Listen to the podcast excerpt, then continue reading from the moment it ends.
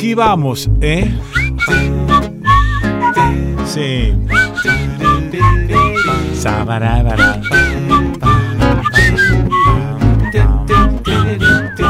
Correte, mi ley.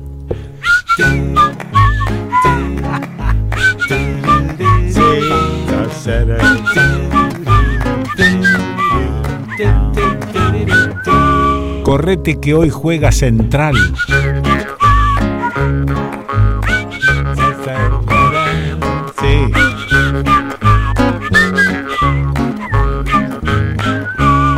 Inflación, recesión, temores.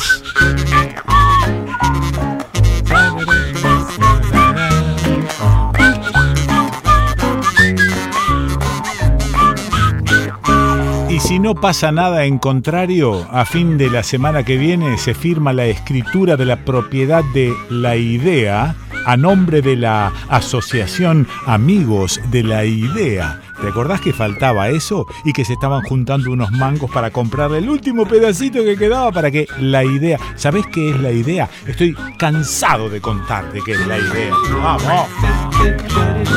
Correte, mi ley, que hoy juega central.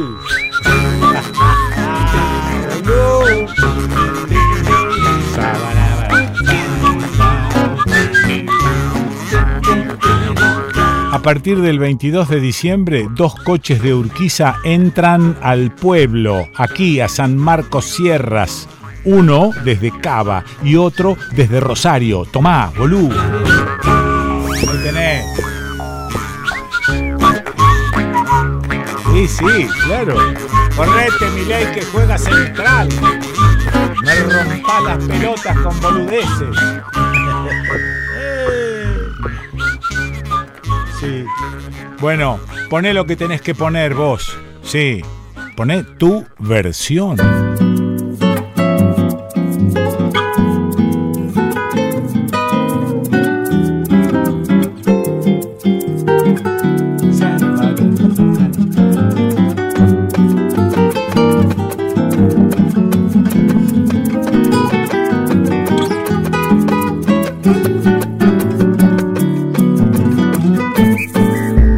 Aplaude y te saluda jubilosa la hinchada deportiva que te admira. Campeón de cien jornadas victoriosas. Valiente triunfador, qué orgullo inspira. El símbolo auriazul de tu divisa. Disculpen, amigos, en varios grupos estoy leyendo la desazón por jugar el partido en Santiago del Estero. Déjenme darles una pequeña devolución al respecto. Primero quiero agregar a todo esto una cosa que me, hace hervir un poquito la sangre. ¿Viste? En los principales diarios, en los principales eh, sistemas de información, perdió River, no ganó Central. Pero hay que ser, mirá, Te mirá, aclaman no, no, salí, correte, no me y que tus correte mi ley, haceme el favor, eh. de entusiasmo y Ah, no, no, no ganó Central, perdió River. Y todos los análisis es por qué perdió River, no porque ganó Central. ¿Entendés? y el laurel triunfal reverdece en su historia. Sí. Esa historia Bueno, en algunos grupos de centralistas está, se está leyendo la desazón por jugar en Santiago del Estero. Déjenme darles una pequeña devolución al respecto. Hace un año el presidente era Carloni. Dos. Objetivo 2023 era no correr riesgos con el descenso. Tres. Newell's se fue tristemente eliminado de un torneo internacional después de haber arrancado como el Manchester de Guardiola. Momentos en los cuales el diario local nos hacía pensar que Disney había abierto una filial en el Parque Independencia y que Heinze era Mickey Mouse 4. Hace dos meses y pico atrás. Estábamos últimos. Afuera de absolutamente todo. Ni a la sudamericana íbamos. Hasta que llegó el clásico y como es habitual les ganamos con el chotazo menos esperado. Jugamos el último partido. Ah, espera un poquito, porque acá tengo más todavía. Sí. Jugamos el último partido de local. Y casi sin darnos cuenta entraron topadoras al gigante para hacer una remodelación que nadie de nosotros vio en su vida. De la noche a la mañana teníamos camiones sacando tierra de arroyito. Seis Venus sobre Mercurio, Piscis sobre Acuario, Neptuno sobre Plutón, no sé qué garcha pasó, pero le afanamos un partido bíblico a Arsenal descendido en su cancha y nos metimos en Copa Libertadores VIP. Derecho a fase de grupos, fuimos el tercer mejor equipo del año y por un puto gol más a favor entramos pidiendo perdón a los cuartos de final del torneo, dejando afuera al maravilloso Independiente de Tebes. Chau, el rojo del torneo, chau, Boca, San Lorenzo y estudiantes de la Libertadores y Defensa y Justicia. Nos tocó Racing, jugaba Basile, Perfumo y poco más el Pato Filiol. El karma de que nos iba a embocar Vecchio o lo que es peor el Johnny Gómez, que se erraba los goles solo cuando teníamos que zafar de la B, y ganamos a lo central, bajo la lluvia, en la loma del orto y sufriendo como se debe sufrir para disfrutar plenamente. 8. River. Metieron un negro que se hacía el lesionado y para mí era la reencarnación de Pelé. Nos dieron por muertos siempre. Los relatores y comentaristas estaban indignados de nuestra presencia en esa semifinal. Díganme cuándo vieron en toda su existencia que el rival, River en este caso, falle los cuatro penales que patea. ¿Cuándo pasó eso alguna vez? ¿Le teníamos fe a Fatu? Digan la verdad.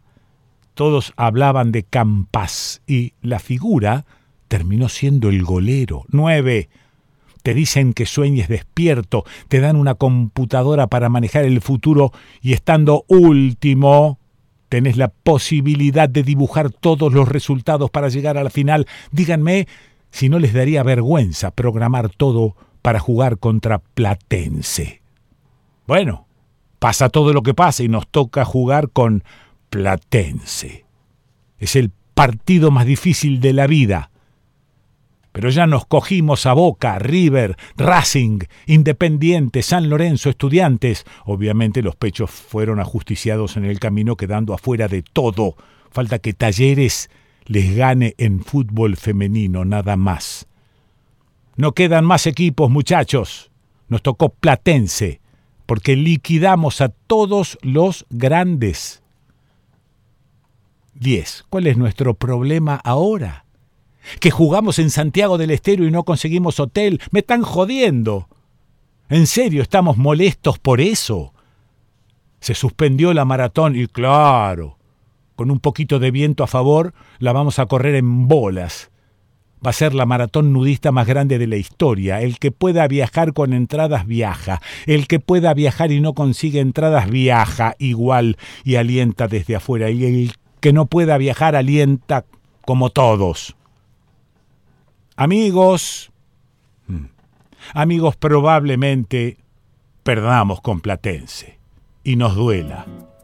Pero hoy somos los tipos más felices del planeta. Disfrutemos, por favor, somos de Central, distintos. Nacimos para ser felices. ¿Me escuchás?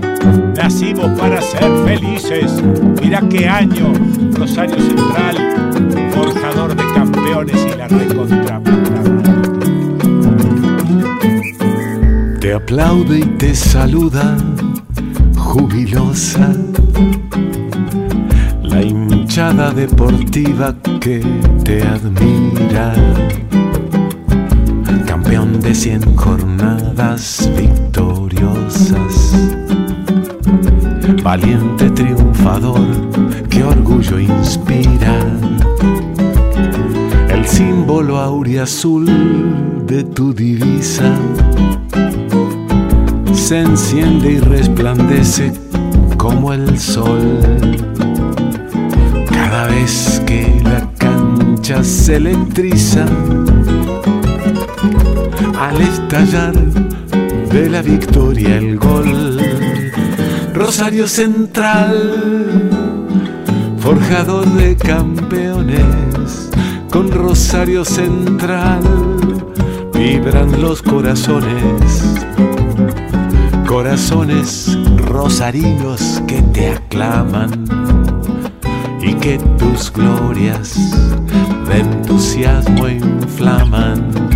Otro gol de central rubrica la victoria y el laurel triunfal reverdece en su historia. Esa historia jalonada de coraje, de hazañas sin par, la gloria eternal de Rosario Central. De hazañas sin par, la gloria eternal de Rosario Central.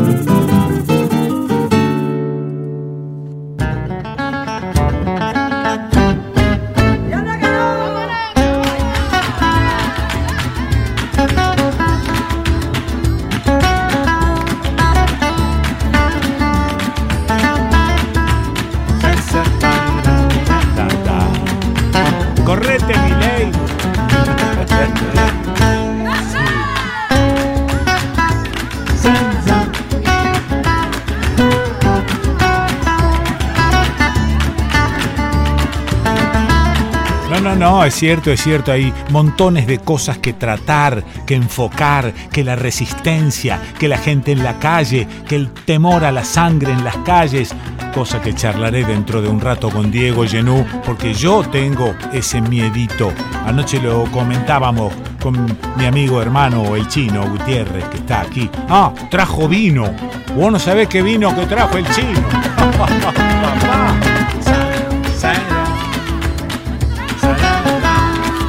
Bueno, y esto que acabo de leerte que eh, eh, apareció en las redes, sí, pero no tiene firma, por lo tanto me lo apropio.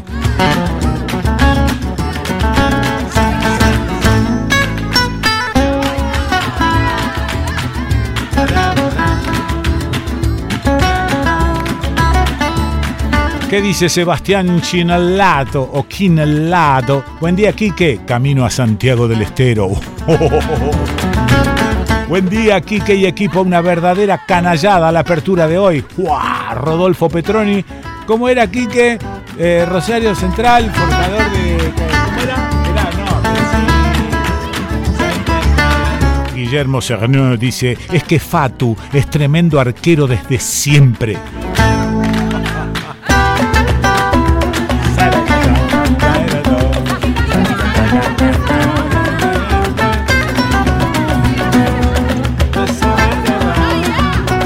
García dice, es eso de que perdió River o perdió Boca se lo debemos a las tapas de Cloaquín y el trágico en épocas de proyecto.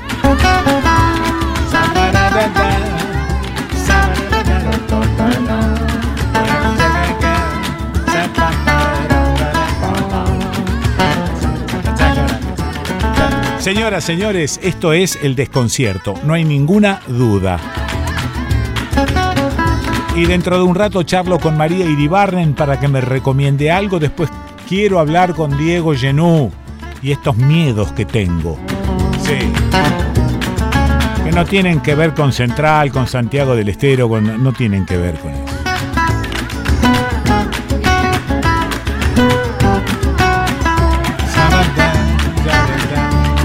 Tienen que ver con las amenazas de Bullrich, con las amenazas de este nuevo gobierno con eso tiene que ver. con la resistencia de la gente que va a salir a la calle con hambre. No me vengan con nada, pero esto, de que les, pasan una guita para ir, que les pagan los colectivos, veces al lado del hambre que hay y encima del ajuste. Vamos, vamos, vamos. Bueno, pero el 56% votó esto. Así que ahora si te gusta la pelusa, no, al revés.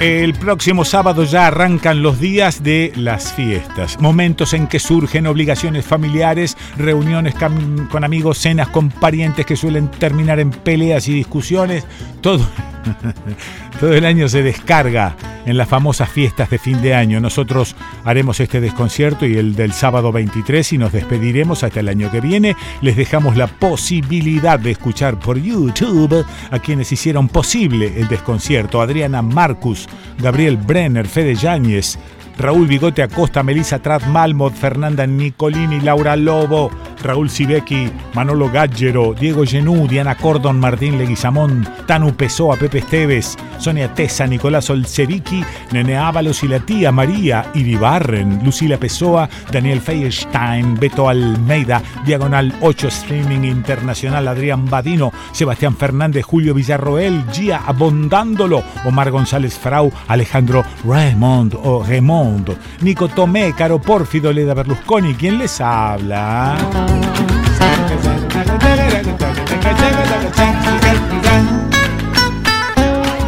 Este es el desconcierto. No se pierdan el último capítulo de la temporada 16. ¿Cómo? Temporada 16.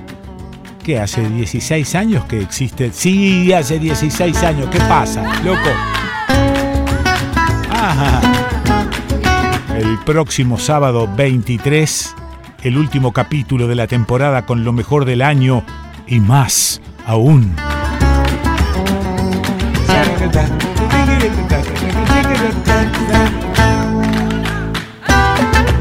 Bueno, vos sabés que siempre hay un previously, siempre hay una especie de repaso de lo que sucedió en The Last Program. Previously on. Capítulo anterior. No me gusta hablar mucho de, países, sino más bien de territorios, ¿no? Esto es el Previously de El Desconcierto. Un programa de radio espectacular. Previously. ¿Pensás en la muerte? Bueno, alguna vez me, me preocupé, me asusté un poco, ¿viste? Sí, sí. Entonces uno piensa, pero este te, te, crees que te preparas, sí. pero ni un carajo, no se prepara nadie. Qué linda. Previously. Lo que recordamos es cuando vamos a ese recuerdo es ir a la última vez que lo recordamos. Nunca vamos al momento original. No porque ese está perdido. Claro. Previously the desconcierto. Nos están desapareciendo como pueblos originarios. Somos los únicos que defendemos la tierra y el agua para la soberanía de la, de la, de la humanidad en general, más de los hermanos argentinos. Previously. ¿En qué parte no entienden que la lucha no es por nosotros? es por todos ustedes. Y bueno, cuando empezó la represión, empezó a avanzar un batallón bastante numeroso, que le calculo por lo menos de 150 eh, eh, con uniforme y con escudo eh, de lo que le dicen tortugas, digamos. ¿Qué carajo podemos decir?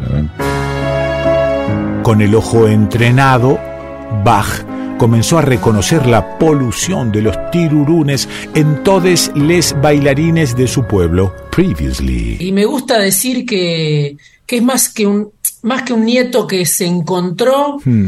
Es un reencuentro porque también ese nieto se buscó a sí mismo, no es que hmm. fue un actor pasivo de este reencuentro, sino que él también buscó y luchó mucho para, para encontrar hmm. su propia y su verdadera identidad. Previously. Este fin de semana me voy pa' Carué. ¿A Carué? Míralo el tipo. Este fin de semana yo estoy en Carué. Estoy en. Previously. Son intereses de las multinacionales donde Israel es el soldado de ejecutar este tipo de proyectos contra la población de la zona. Ahí en la zona, como todo el mundo sabe, que está el petróleo, está el gas. Es el elemento de la industria de Occidente. Previously. Un programa de radio espectacular. In the desconcierto. creemos en las mayorías populares, creemos en el voto. Muy bien. Bueno, a cantarle a Gardel y Lepera. Previously. No tiremos más la pelota afuera. En este 2023, el desconcierto es retransmitido de forma libre y gratuita por 93 emisoras a lo largo y a lo ancho del país, más alguna que otra web internacional. Si esto no es federalismo, ¿el federalismo dónde está? Pon un poco de amor numa cadencia y vai ver que ninguém no mundo vence a beleza que tem.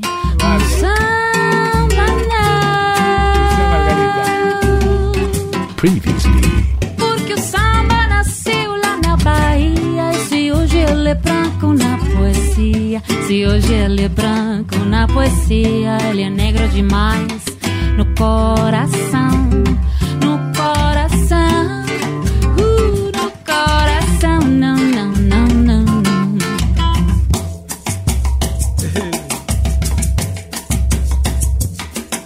Porque hay, ya ha habido quien creyó y cree que asesinando personas asesina también los pensamientos y los sueños que en veces son palabras y en veces son silencios. Quien así cree, en realidad teme. É melhor ser alegre que ser triste, alegría melhor, coisa existe así como luz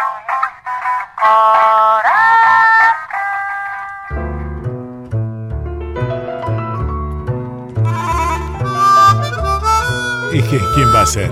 ¿Quién toca la armónica acá?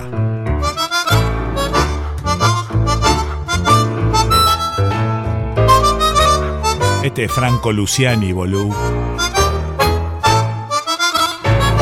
Está tocando con un pianista italiano llamado Fabrizio Mocato. ¿Mocato?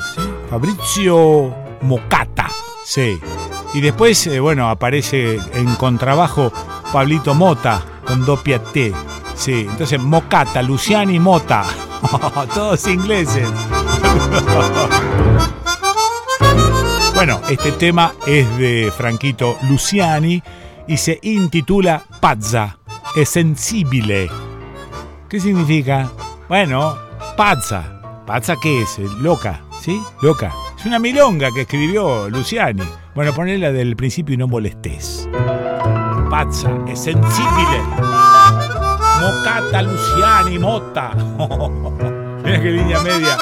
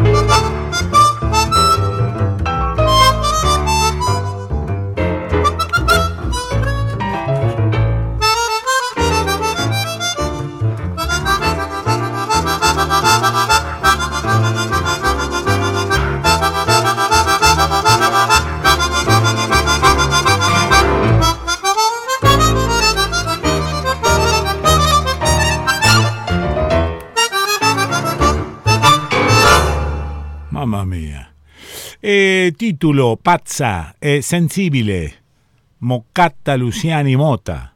Mamma mía. Bueno, eh, esto figura en un disco intitulado Tangos Cruzados. Franco Luciani, Fabrizio, Mocata y también Pablito. Sí. Bueno, temazo, ¿eh? Pablito, cuando digo Pablito digo Mota en el contrabajo. Eh, se presenta este disco el miércoles 24 de enero en Bebop Club, Uriarte 1658. Miércoles 24 de enero. Sí, Bebop Club, Uriarte 1658, Cava. Yo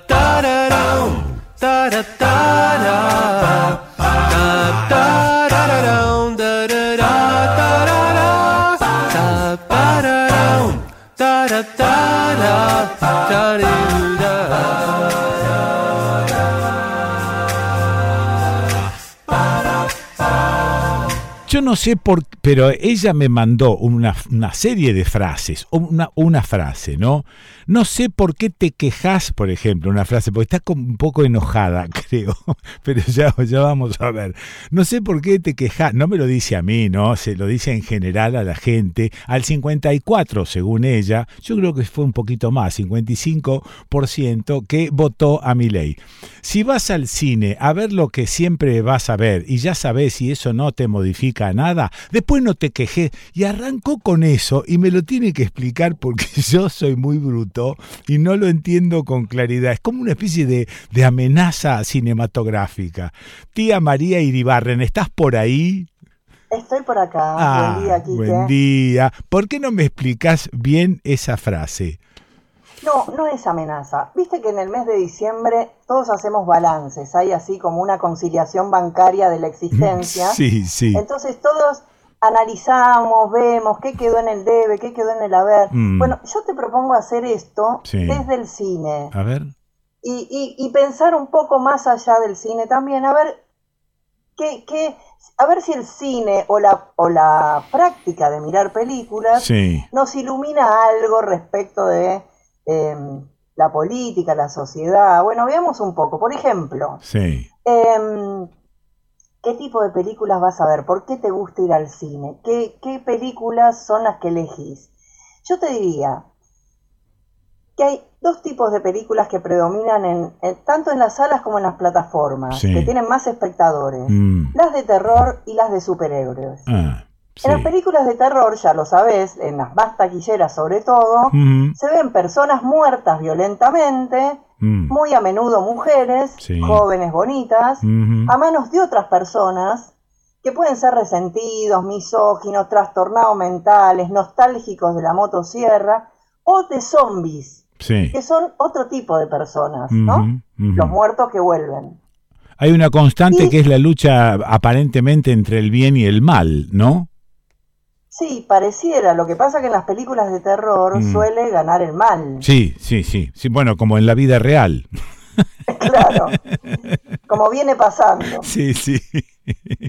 Las películas de superhéroes, por otro lado, ah. básicamente son películas protagonizadas por gente que no existe ah. y hace cosas que nadie puede lograr. Sí. ¿No? Ok.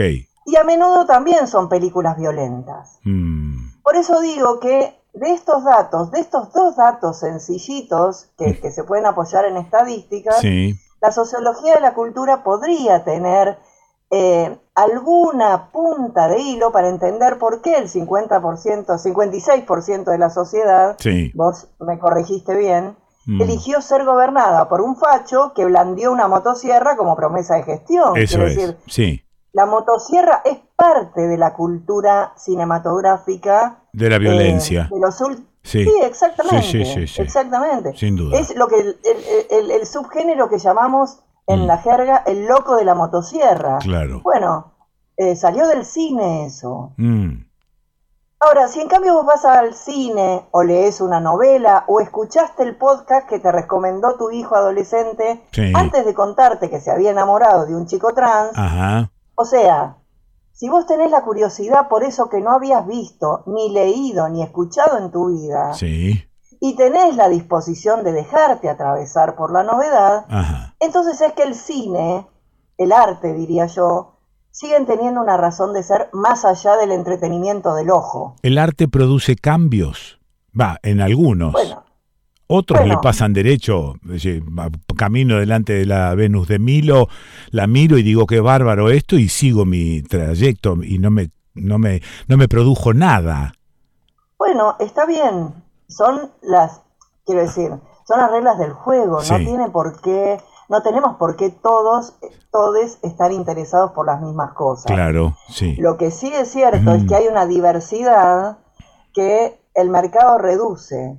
¿Por qué? Porque la, por, justamente porque hay una demanda de la sociedad. Esto suele siempre soslayarse, ¿no? La responsabilidad de la sociedad. Mm, eh, mm. Quiero decir, si, si a la gente, a la gente le gusta mirar películas de terror, y esto es un dato que vos podés comprobar mm. eh, haciendo una encuesta con tus amigos, con tu entorno. ¿Qué películas les gustan? A ver, y probablemente te digan las de terror, las de Marvel, este, bueno, hay una predominancia en eso que es fácilmente constatable. Em, entonces, si eso sucede del lado del espectador, bueno, entonces hay una, un ajuste entre lo que el mercado condiciona y lo que la sociedad está esperando recibir. Claro, claro. Hay una adecuación ahí. Sí. Pero aparte, aparte habría que analizar, no sé, yo no me da el melón, pero habría que analizar de qué manera esa sociedad que está este, dolorosamente sometida y que está también sometida a las leyes del mercado de los medios de comunicación, esa sociedad va al cine, bueno, algunos van al cine cada vez menos, pero esa sociedad ve películas que les producen una sensación de descanso, de alejamiento de los problemas. Es un entretenimiento de última. No sé quién, no sé quién está pensando hoy en día, a ver, me voy a modificar internamente y voy a ver tal película que seguramente me produce tal cosa. Esto no sé quién lo puede hacer hoy en día. Bueno, sin embargo, sucede y eso pasa. No sé si es una cuestión tan consciente de decir, voy a ver, voy a ir al cine para transformarme. no, no, este, claro, claro. Porque tampoco es eh, eh, un templo, ¿no? Tampoco es una iglesia, no, no es una práctica de yoga, es simplemente pasar un rato. Mm. Pero bueno, es cierto, muchas veces lo dijimos acá, lo conversamos con vos, una película no puede hacer una revolución, pero ni siquiera interior, ¿no? Ah, Subjetiva. Ah. Pero sí lo que puede una película es, por ejemplo, contar insurrecciones populares que la historia olvidó, que la historia olvidó, pasó por alto, o hacer ver que la violencia como espectáculo lastima los ojos, la violencia como espectáculo lastima los ojos y al lastimar los ojos estrecha el alma, el espíritu, como lo quiera llamar. O también una película puede informarte de la manera en que achata visual, formal y temáticamente mm. las imposiciones que las plataformas están poniendo para producir películas. No quiero mencionar un caso argentino porque sería ingrato eh, en mm. ese sentido. Voy a hablarte, a comentarte muy rápidamente dos películas. Mm. Una que se estrenó, dos ejemplos sobre esto que estoy diciendo. Una que se estrenó en Buenos Aires el 7 de diciembre y probablemente gire por el resto del país prontamente. Y otra que no vas a ver en ningún lado. Ah. Salvo que la veas pasar en alguna de las cuevas en las que pirateas películas. Y bueno, y ahí la bajas. Te cuento cuáles son. La primera es una película argentina que se llama No son 30 pesos, Chile, genealogía de una rebelión. La dirigió Fernando Krismar, un gran documentalista argentino. La segunda se llama El Sol del Futuro, en su título original, El Sol del, Avenire, que es la última película de Nani Moretti. ¿Te acordás de Nani Moretti? Sí, sí, sí, Esta es la que no vas a encontrar en ninguna plataforma ah. y por ahora no está previsto que se estrene en Argentina. Por eso digo, si la ves pasar por alguna cueva amiga, mm. descargala o mirala online. Un peliculón y ahora te cuento rápidamente de qué viene cada una. No son 30 pesos, a vos te encantaría, repasa las condiciones, porque hablaste de esto, de algo de esto en, en algún programa, creo que en el mes de septiembre, repasa las condiciones históricas que dieron lugar a la creación y las acciones del Frente Patriótico Manuel Rodríguez mm. en Chile a partir de 1983. Sí. Mm. El arco histórico que cubre la película en realidad comienza en 1970 cuando Allende asume la presidencia mm.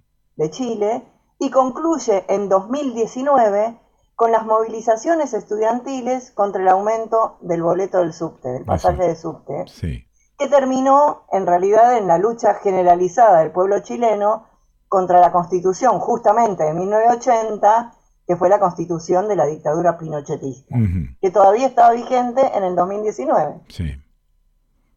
Es una película que necesariamente se aparta del canon documental clásico. ¿Por qué?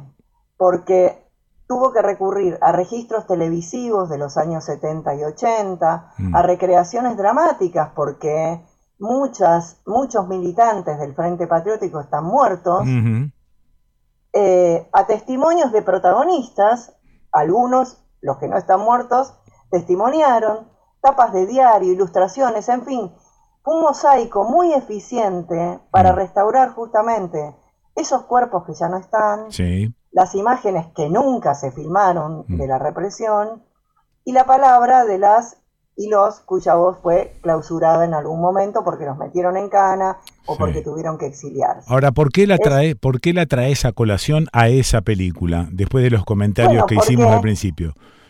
Porque es de las películas que juntando materiales y produciendo un, un fin que te va a entretener, que te va a mantener en vilo, digamos, siguiendo las coordenadas de cierta narrativa de ficción, te va a contar una historia que por edad, que por omisión de la historia oficial o por lo que sea, no mm. conoces. Claro.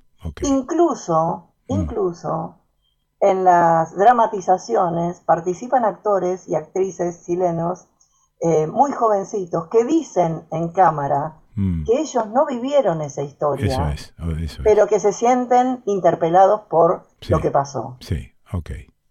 Entonces, es una película que le habla justamente a ese público, a esa audiencia renuente a la historia, renuente a empaparse de los hechos del pasado, suponiendo que en ese pasado no hay nada que, que tenga que ver con ellos, claro, con Claro, claro, claro, claro. Sí, nos pasa, en nuestra historia nos pasa todo el tiempo.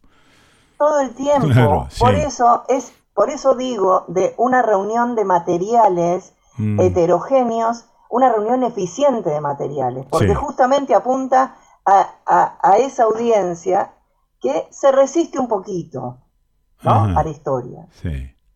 Y esto no nos pasa solo a los argentinos, a las argentinas, pasa, está pasando en todo el mundo. Hay una renuencia a, eh, a sentirse sujetos de la historia, sujetas de la historia, y por lo tanto a valorar lo que viene del pasado. Sí, sí, yo no estuve, no tuve nada que ver, eso no es mío, no es mi historia, arréglense. Exacto, una cosa así. ¿Y en Italia pasa esto con Moretti o no? Bueno, Exacto, pasa lo mm. mismo. Fíjate, mm. es maravilloso. El Sol del Futuro eh, sigue a Giovanni, que es un director de cine que protagoniza el propio Moretti, que está filmando una ficción, escucha bien, sobre el levantamiento de Budapest contra la Unión Soviética en el mm. año 1956. Hay una escena maravillosa donde el, director está reunido con los actores y las actrices y están ensayando el guion y el ah. director explica mm. eh, el contexto en el que este levantamiento sucedió y el impacto que tuvo en el Partido Comunista Italiano. Mm. Y entonces un actor joven le dice, pero ¿cómo? ¿Había comunistas en Italia? Entonces el director le dice, mm no solo que había comunistas, sino que había 3 millones de comunistas en Italia en el año 56. Y, en, y el actor entonces le replica, pero vinieron 3 millones de rusos a Italia. Está buenísimo eso. Es genial, ¿entendés? Solamente pueden ser comunistas los rusos. Los rusos, sí, sí, sí. Bueno, es mm. muy, ese es uno de los grandes pasajes. Claro, y una demostración de, de, la negación de la historia, ¿no? Que hace que un tipo crea que únicamente un ruso puede ser comunista. Absolutamente. Qué maravilla, qué maravilla. Bueno, hay otro mm. pasaje, hay otro pasaje en la que, en el que em, el productor de la película eh, lo, lo meten preso porque hizo un fraude, era un chanta el tipo, y se quedan sin producción. Entonces van a ver eh, a Netflix, se sientan en Netflix a pedir financiamiento. Bueno, este es otro pasaje interesante de la película, porque los de Netflix le dicen, bueno, su película es un poco lenta, eh, tarda en entrar en situación, eh, hablan, es muy localista, muy localista, una película filmada por un italiano de un hecho histórico en, Hungría. Sí, sí, sí, claro, claro. Y entonces, cinco veces en esa escena, cinco o siete veces, le repiten al director, los mm. chabones de Netflix, que sus películas se ven en 190 países. 190 países, le mm. dicen. 190 países, como diciendo, macho, las cosas tienen que ser estandarizadas. Nosotros producimos, esta es la caja, este es un negocio. Claro. Sí, sí, de acá no te podés salir, no podés sacar los pies de la caja porque ya no es un producto que a nosotros nos interese. Sí. Ojo con esto, ojo con esto que estoy diciendo, que mejor dicho, estoy contando de lo que dice Moretti, sí. porque esto está sucediendo en las películas argentinas que producen las plataformas. Claro. Ojo. Sí. Mírenlas, observen cómo hablan, cómo se mm, visten, observen el, el, entorno, a ver si reconocen un puto lugar Ajá. Eh, de donde fue filmada la película. Es todo irreconocible. Claro, claro. Sí. Todas las películas argentinas filmadas o producidas por cualquiera de las plataformas son películas que perdieron la identidad. Impersonales. Impersonales. Sí, sí, Podrían ser ucranianas, mm. hongkonesas. Sí. Ahora, tía, Tía, vos traes un par de ejemplos que, realmente me hacen, me hacen pensar y que me develan de última la, la, incógnita de si es importante o no es importante el mensaje a través del cine. Bueno, que es importante, lo estamos viendo todo el tiempo con estas plataformas con la violencia, este, los disparates de, peleas, de tiros, de matanzas, todo el tiempo estamos con eso dando vuelta y en realidad han tenido mucho éxito. ¿Qué pasó que nosotros, que estamos ubicados un poquito a la izquierdita, no tuvimos éxito? ¿Qué, qué no hicimos? ¿Dónde está el... Ah, Contame. No, bueno, perdón. Eh, por eso digo, esto es para sociólogos que se dedican a estudiar la cultura. Yo miro películas y te analizo películas. ¿Qué pasó? No lo sé. Ahora, también pensemos lo siguiente. Ah. Hay un 56% de la sociedad que votó al loco de la motosierra, pero hay un 45, 44, 45 que no votó al loco de la motosierra. Entonces, bueno, eh, aplaquemos un poco la cuestión porque en términos sociales y de prácticas mm. culturales, de consumos culturales, me parece que... Este, eh, que venimos fracasando. No, no te digo que no, no sé si es un fracaso, no sé si es un fracaso, porque en todo caso, en todo caso, mm. digo, obviamente hay un mercado que induce a consumir determinadas cuestiones. Sí, señora. Ahora, ese mercado hace esas inducciones a partir de estudios de mercado, de focus group, de este, eh, encuestas de satisfacción. Y efectivamente, yo digo, yo tengo amigos, amigas, intelectuales, profesores universitarios, que les encantan las películas de terror. Sí. Hay una cuestión ahí generacional también. Em, digo, generacional en el sentido no quiero culpar tampoco a los centennials, a los millennials de todos los males del mundo. Mm. Eh, cuando digo generacional, estoy pensando más en la época que en una cuestión de edad, ¿no? Es una cuestión de época. En algún momento, las películas de motosierras, eh, de locos de motosierras, bueno, tuvieron éxito, engancharon a cierta audiencia y eso continuó. Obviamente, cuando algo es negocio, ya lo sabemos, el mercado lo repite y lo repite y lo repite. Claro, claro. Ahora, pensá que cuando Romero estrena eh, La Noche de los Muertos Vivos, mm. años sesenta y pico, sí. esa película era una película de crítica social. Esa película fue una película de crítica social. Ajá. Es más, esa película está basada en una película anterior de 1932 que se llamó White Zombie.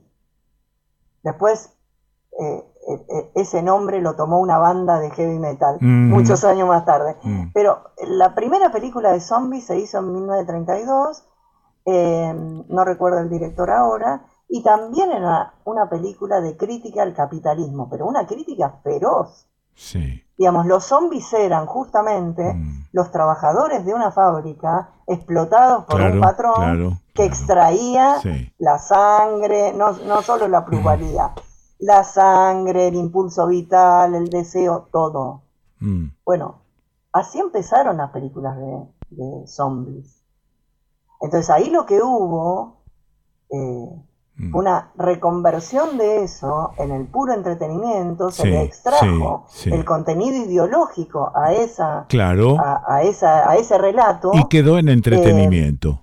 Eh, y quedó en puro entretenimiento. Claro, sí, sí. Sí, sí. Bueno, ojo con esto también, porque esto también podría ser percibido por cualquier espectador que se tome la molestia de pensar un poquito en lo que está viendo. Mm. ¿no? Y que compare aquella película de Romero, que fue recontra exitosa, que se convirtió, que fue exitosa en la mm. taquilla y que después se convirtió en película de culto. Claro. Em, y que se sigue mirando en este momento. Bueno, haceme, haceme una, un redondeo de esto, porque... Bueno, tengo un redondeo. Em, cuando preparaba esta columna recordaba una frase de la hora de los hornos, un cartel de que aparece en la hora de los hornos, que dice, que decía, todo espectador es un cobarde o un traidor. Lindo. Vos recordarás que La Hora de los Hornos se estrenó en el 68, una época en la que efectivamente esta frase hacía sentido con la época. ¿Por qué? Porque llamaba a abandonar la cosa tranquila y cómoda de mm. mirar una película para pasar a la acción. Eso es, sí. No seas cobarde, no seas traidor. Claro la patria te necesita, mm. la patria grande nos necesita, bueno. Em, arrancaste más o menos, arrancaste la columna más o menos por ese lado, así que cerrala por ahí.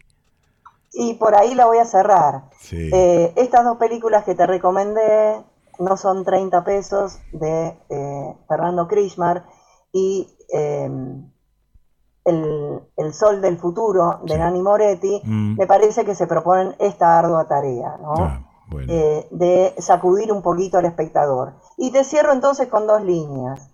Las películas no hacen la revolución, ya lo dijimos, pero pueden recordar, pueden advertir, pueden recuperar el mundo, la vida, la historia para los que no la vivieron. También pueden construir mundos, vidas, pueblos que todavía no son, que todavía no existen. Hmm. Las películas son una colección de memorias de todas las diversidades, todas las que te puedas imaginar, que alguna vez filmaron o fueron filmadas.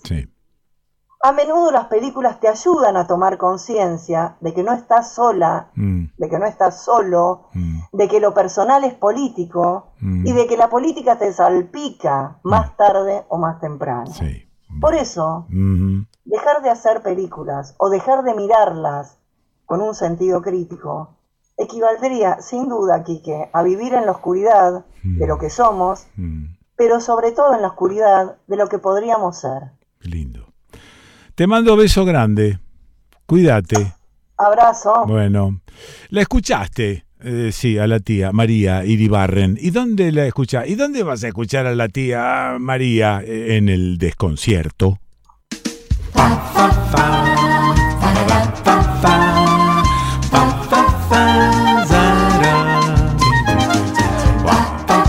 Escucha, escucha. Escucha cómo canta este tipo, ¿eh?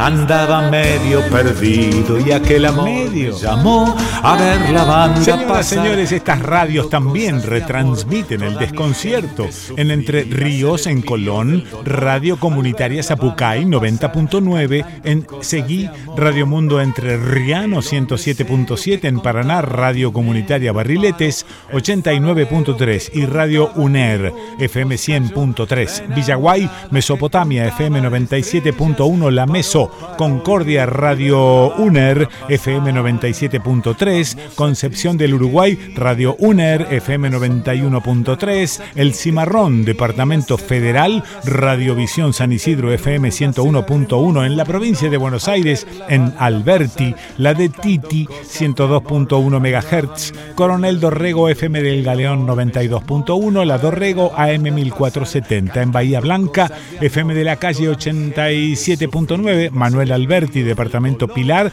FM 96.9, la música del Arcón, 9 de julio, Forti, FM 106.9, a lo largo del partido de la costa, Radio Container, FM 89.5 en Carué, Radio Mandioca, 94.9 en Mar del Plata de la Azotea, Radio Tres Arroyos, Radio Cooperativa Indie Rock, 104.7 en Varadero, Radio del Bosque, FM 100.3 en Neuquén, Neuquén propiamente Radio Universidad Calf 103.7 en Río Negro, en Viedma, FM Encuentro 103.9 en Bariloche, FM Los Coihues 105.5 y FM 90.3 Gente de Radio, en Corrientes, en Goya, FM La Chicharra. Y hay una culada de radio, pero yo no te puedo leer la culada de radio de un solo saque.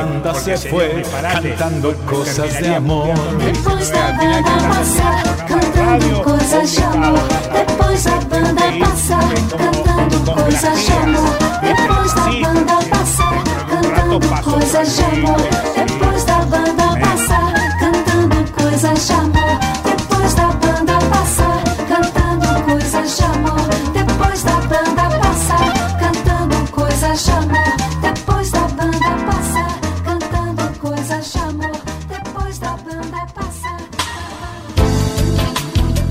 A ver, ¿qué significa esta frase?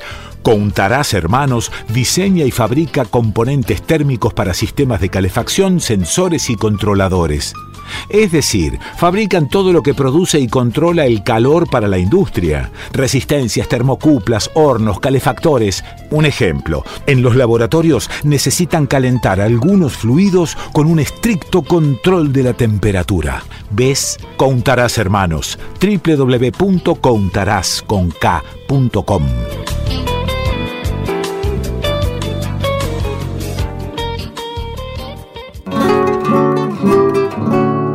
Streaming internacional para nuevos sistemas de comunicación. Streaming internacional para las emisoras que quieran incluir su programación en Internet. Streaming internacional para aquel que quiera poner en la web su propio programa de radio. Streaminginternacional.com.ar Streaming Internacional, todo junto. Streaminginternacional.com.ar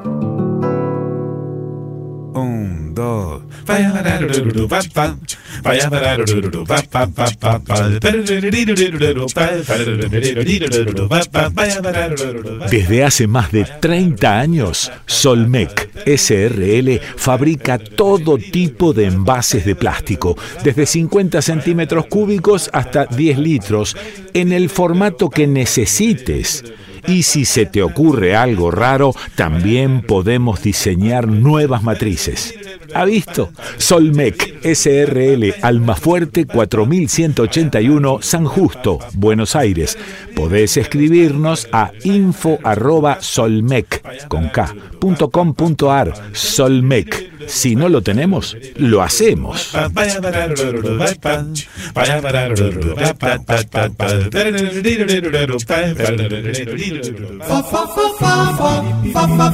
Hola Kikito, te estamos llamando. No, no, no, mandando mail, facebookeando, tuiteando, whatsapp. Queremos jugar. A ver, a ver, espérate porque eh, tengo algunos oyentes que nos escribieron por mail y en las plataformas habilitadas para ello. Viviana Araujo, buenos días como siempre desde Verazategui. La abuela Amaicha, crocheteando, les manda un abrazo enorme desde sus pagos. Cuando se toman vacaciones, no escuché, la producción acota presurosa. El último desconcierto se emite el 23 de diciembre. Luego, luego, y quién sabe qué nos deparará el 2024. Viviana Ramos, buen día, a disfrutar de un nuevo programa. Aquí que Martín Leguizamón ha escrito libros sobre historia argentina. Si no fuera así, ¿podrías pedirle que recomiende libros para abrir más el melón? La producción vuelve a acotar presurosa. Martín Leguizamón eh, le pasó a esta producción la siguiente sugerencia. Martín dijo, qué lujo ser parte del desconcierto. Pueden escuchar mis clases de historia en mi podcast. Historia Rockstar en Spotify y que se sumen cuando estén en bailes a mis experiencias históricas en terreno en Cruzando Siglos. Carlos Bautey o Bautel, no, un gran programa para los que nos gusta la radio. Marcos Ristorante, estudiar y reflexionar sobre fechas y héroes, nos condujo al fracaso en términos de memoria histórica popular. Existen grandes libros, producto de una historia preocupada por las perspectivas populares. De la Fuente, con Los hijos de Facundo, es su mayor exponente. Nuestros dirigentes y docentes siguen hablando de Belgrano y San Martín y replicando a Mitre. Jorge Prado, Argentina tiene una salida, el aeropuerto. Eh, ya hace 30 años me tomé el buque eh, cansa de tanto vivir entre recuerdos, cansa tanto escuchar siempre lo mismo. Gustavo Manasse, hola aquí, qué, vuelta de página escuchando a Martín Leguizamón. Gracias por todo, buenas fiestas y merecido descanso. Ahí tienen el punto de arranque para que la izquierda salga de ese estanco y llegue a gobierno pateando el tablero con la educación. Escuchando a Melissa y a otros columnistas, da esperanza que no todo está perdido, pero las redes tienen que usarse a favor de estos contenidos. Un abrazo. La producción vuelve a acotar presurosa. Tanto las columnas de Martín Leguizamón como las de Melissa Tradmalmod están subidas a nuestro canal de YouTube. Jorge Lelio Lai. Que te vaya bonito. Y si no te interesa la historia, lee o mira o escucha otra cosa. Somos productos de lo que pasó y es inevitable. Guillermo Cerneux, lamentablemente los derechos conquistados no son inamovibles, se debe sostener diariamente, por eso es tan importante la memoria, el contar a las nuevas generaciones las atrocidades que se vivieron. Abrazo inmenso a Melissa por su laburo fundamental en temas internacionales, tan mal informados por ciertos medios los que hacemos Forti TV y FM, Forti, grande, Melisa, sos un ejemplo para las que venimos atrás para hacer periodismo a conciencia. Gracias. Ana María Romer, qué reconfortante es escuchar la genia de Melisa, tan clara e inteligente. La conocí y la sigo en redes gracias a tu programa. Luis Laborde, qué lujo volver a escuchar aquí que Pessoa desde Brossard, en la ribera sur de Montreal. Obnubilado por el estudio, con el 1% de esos botones yo estaría más que perdido. Luis, eh, bueno, Julio Rodríguez, gracias por el programón, pero fundamentalmente quiero agradecer y acá no voy por el personalismo a todo el equipo. Ya sé que si están es porque vos convocás, pero cada uno elige estar en este programa y quiere que nosotros tengamos esta posibilidad, todos y cada uno, Yáñez, Lobo, Melissa, del apellido difícil, Feilstein, Leguizamón, mostrando la historia, Cordon, Diego Genú, que es muy, muy claro, el pibe de la ciencia, que no recuerdo el apellido, Fernanda Nicolini, Sonia Tesa, el Pepe Tanguero, el Nene, y todo lo que aprendo con él, Lucila y Tanu, sin duda tus hijes, la Yuyera del Sur, el uruguayo, el brasilero, Brenner, espero no olvidarme de nadie, Leda, Caro, Nico, el escritor Raymond o Raymond, Badino, Sebastián y los otros fijos, todos, Quique. Gracias por darnos esta posibilidad de pensar, disentir, afirmar, creer, enojarnos, sonreír. No hay mucho de esto en los medios. Ojalá puedas volver, ojalá es mi única esperanza hoy, dice eh, Julio eh, Rodríguez. ¿Qué más tengo por acá? Alberto Springer de Moreno, escuchando. Viviana Ramos, buenas, buenas, desde un lluvioso andino. ¡Qué varieté musical! La de la previa al programa. Aplausos, Guillermo Cernó, el último desconcierto del año, Quiquito. Correte mi ley. La producción acota. Le avisamos a Guillermo que el último desconcierto es el 23 de diciembre. Vivi Testa Seca, buen día, estoy tratando de no estar deprimida. Ayuda, jo, jo, Martín Salgado. Buenos días a todos, Julia Oliferuk. Buen día, qué placer escucharles en vivo acá en Las Pampas. Lluvia, mates y desconcierto, planazo del sábado a la mañana. Abrazos, amigues. Rodolfo Petroni desde Carmen de Areco, firme escuchándote un abrazo. Guillermo Cerneux.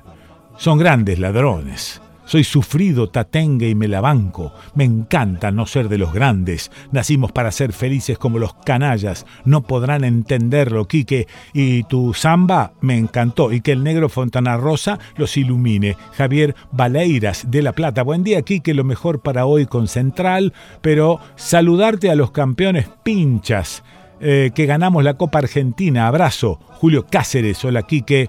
Eh, yo que soy bostero hincho hoy por los canallas. Mucha suerte. Javier de Caballito, suerte esta noche canallas. Mate en mano esperando la lluvia que me prometieron desde el miércoles. Marian C. Eh, hola, Kike, feliz de reencontrarte. Parabéns para vosé, para mim. Qué hermoso saber que en todos lados estamos y somos uno. Buen día a todos. Luis Laborda. Buen día desde Brossard, en la ribera sur de Montreal. Muestra más de que la distancia no tiene por qué ser lejanía. Livio Robere, aquí en Rosario festejamos la Copa de Estudiantes. No te olvides que nuestro Miguelito es pincha. Eh, espera, espera, espera. Ah, ¿Dónde está? Y los pierdo, ¿viste? Pero la... Ah, no te... ¡Ay, lo perdí! Esperá, Marian C., Luis Laborda, eh, la lejanía... Miguelito, José Luis Pérez, buen día, Quique. Eh, equipo todo, oyentes, les abrazamos desde la Tierra del Fuego. Gustavo Giancarlini, buen día desde Tandil, tierra de salames, los comestibles. ¿eh? Gustavo Palumbo, excelente todo lo que dice esta mujer. Pocas veces se escucha hablar en profundidad por dónde va parte de la batalla cultural. La producción acota se refiere a lo que la tía María dijo recién en su columna. Están como locos los oyentes, quieren hablar todo, quieren decir todo, eso no puedo. Es una cosa que me vuelve fa fa fa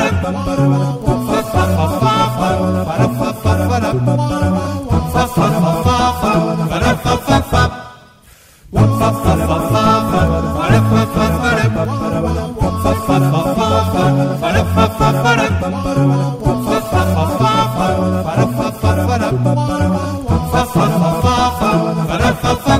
porque, a ver, estamos todos más o menos preocupaditos por un montón de cosas, sí. Entonces cuando vos charlas con un columnista especializado en política nacional, en la situación que estamos viviendo, entonces le preguntás un par de cosas, pero a mí ahora se me ocurre preguntarle por qué tengo tanto miedo.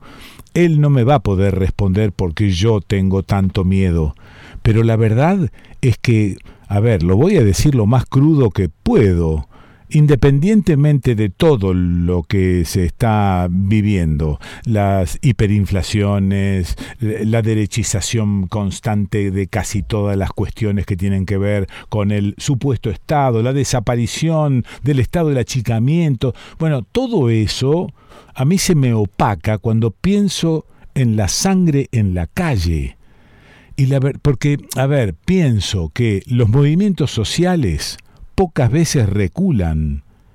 En general, lo que han reculado, hasta donde yo me acuerdo, son algunas políticas, y si no, sangre en la calle. Diego Genú, ¿estás por ahí? Hola, Quique querido, sí, acá estoy. Bueno. escuchándote. Bueno, y, con atención, ¿y qué pensás de esto? ¿Y qué pensás de esto? Y creo que estamos en un punto límite, ¿no? Eh, es una larga, decadencia que veníamos viviendo y ahora mm. eh, aparece un tipo como, como Milei, del cual ya hemos hablado, convertido en presidente, que dijo gran parte de lo que iba a hacer, eh, dijo que iba a hacer un ajuste monumental, dijo que iba a hacer un ajuste brutal y así todo tuvo 14 millones y medio de votos, ¿no? Sí. Claro, pero una cosa es decirlo y otra es empezar a hacerlo. Mm. Ahora ya pasó a los hechos, pasó al acto, mi ley.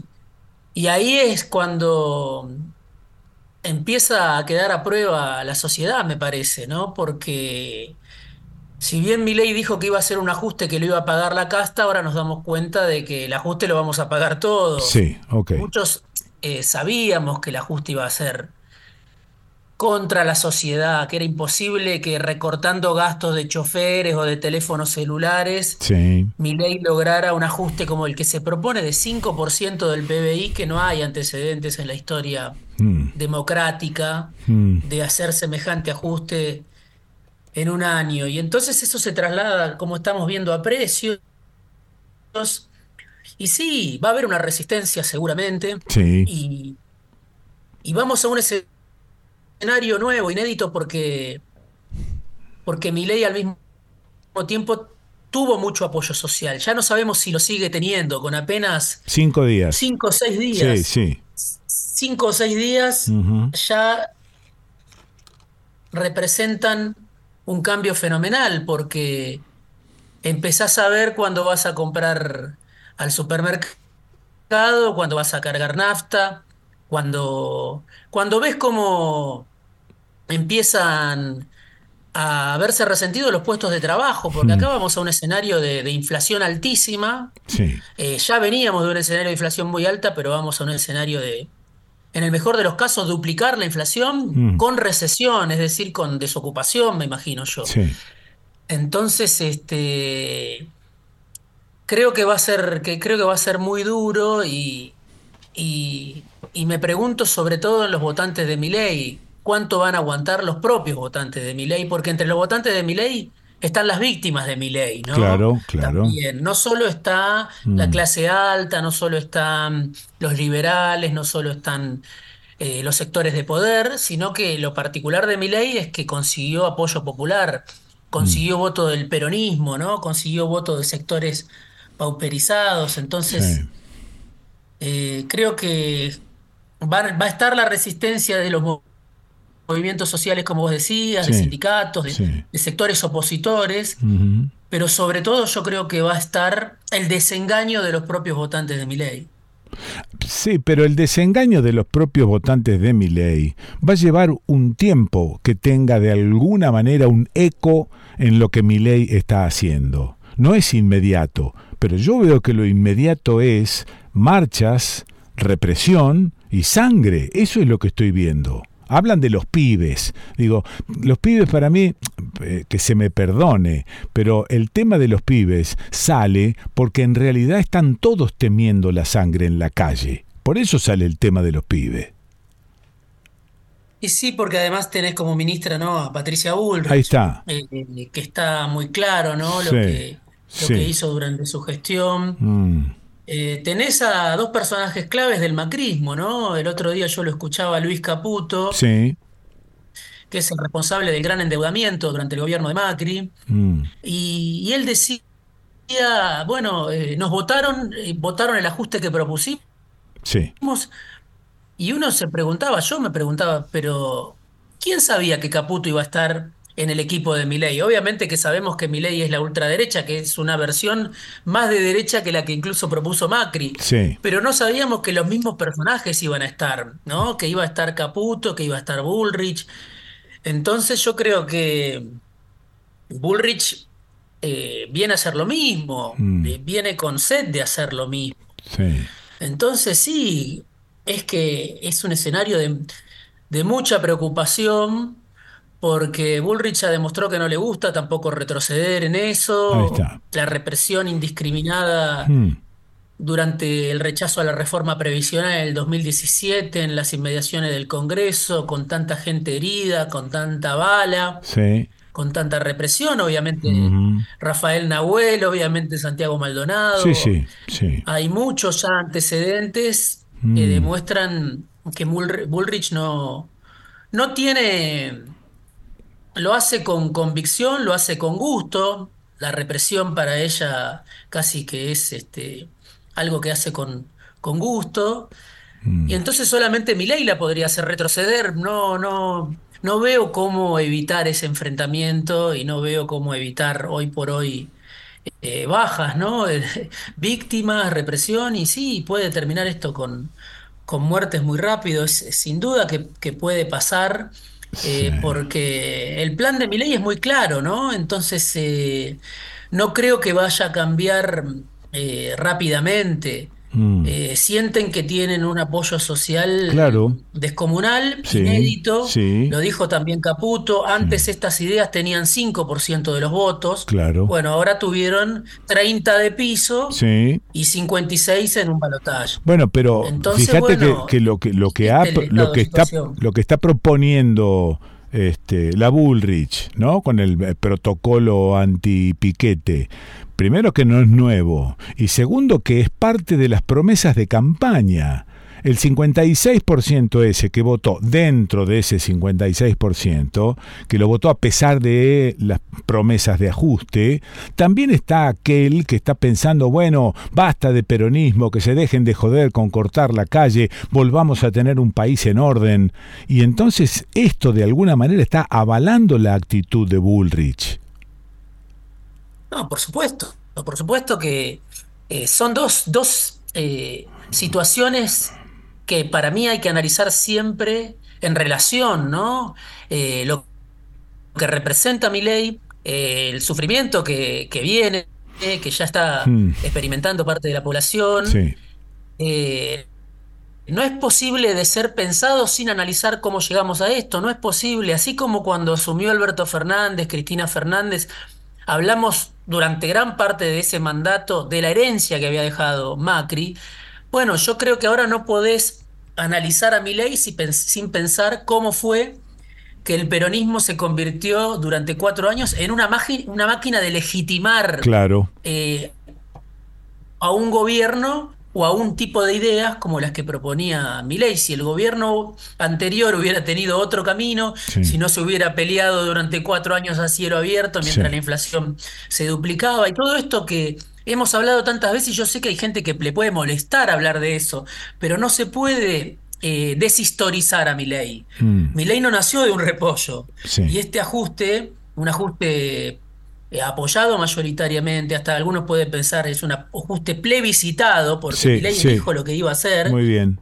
Eh, dijo que lo iba a pagar la casta, y ahí obviamente mintió, porque la casta no lo paga, lo paga el común, lo pagan los, los trabajadores, los jubilados, los asalariados, los que viven de un ingreso en pesos. Sí. Eh, pero sí dijo que iba a ser un ajuste brutal. Y así todo fue votado. Bueno, eh, son las dos cosas en relación. Entonces, por eso digo, por eso te decía, los, eh, Milei que, que Milei va a tener resistencia, eso no tengo duda, porque hubo un 44% Claro. de gente que no lo votó. Sí. Eh, sí. Ahora, yo creo que, que la, la balanza se va a inclinar cuando los que lo votaron a Milei se den cuenta de que no votaron un Salvador, sino que votaron un verdugo. Gran Mm. parte de esos votantes se van a dar cuenta eh, Mm. muy rápidamente de que es contra ellos, ¿no? Sí, claro. Que no era contra Sí, sí. la casta o contra el peronismo únicamente. Pero esto, Diego, esto históricamente lleva tiempo, lleva uno o dos años. Y sí.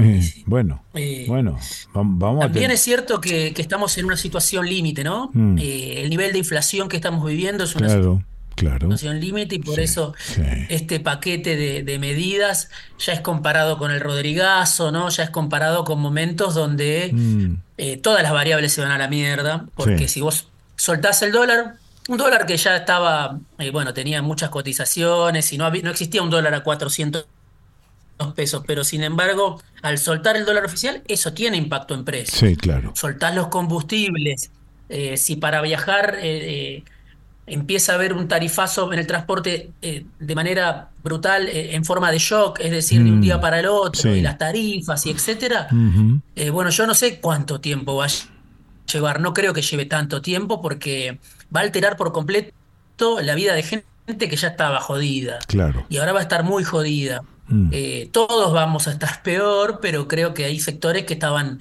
en el borde, ¿no?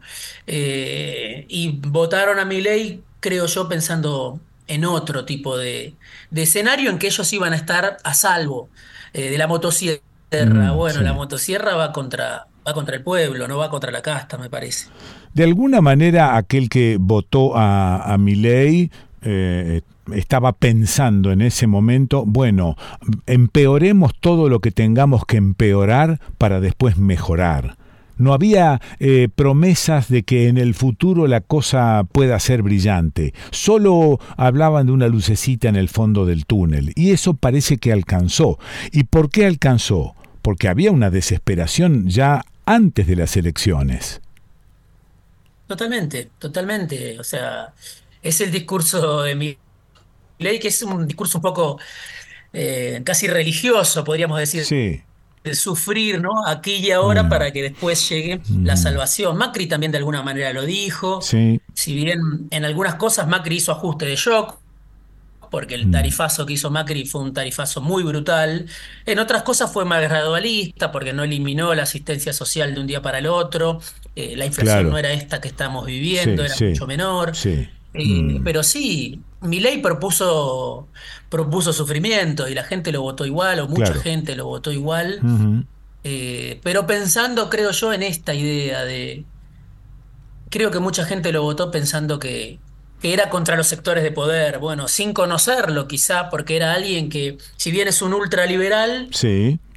Es alguien que no estaba en los papeles. Hace dos años Mm. estaba gritando en televisión, Claro. estaba- era un panelista, Sí. era un profesor universitario. Mm. Eso te habla de que llegó sobre un sobre tierra arrasada, que no había nada, ¿no? Porque si en dos años un personaje así, por más eh, que lo hayan alimentado desde el poder, desde los medios, pero se convirtió en una figura nacional eh, gracias a TikTok, gracias a las redes sociales. Eh, digo, por los medios hemos visto pasar infinidad de personajes. Ninguno de ellos se convirtió antes en presidente en dos años, ¿no?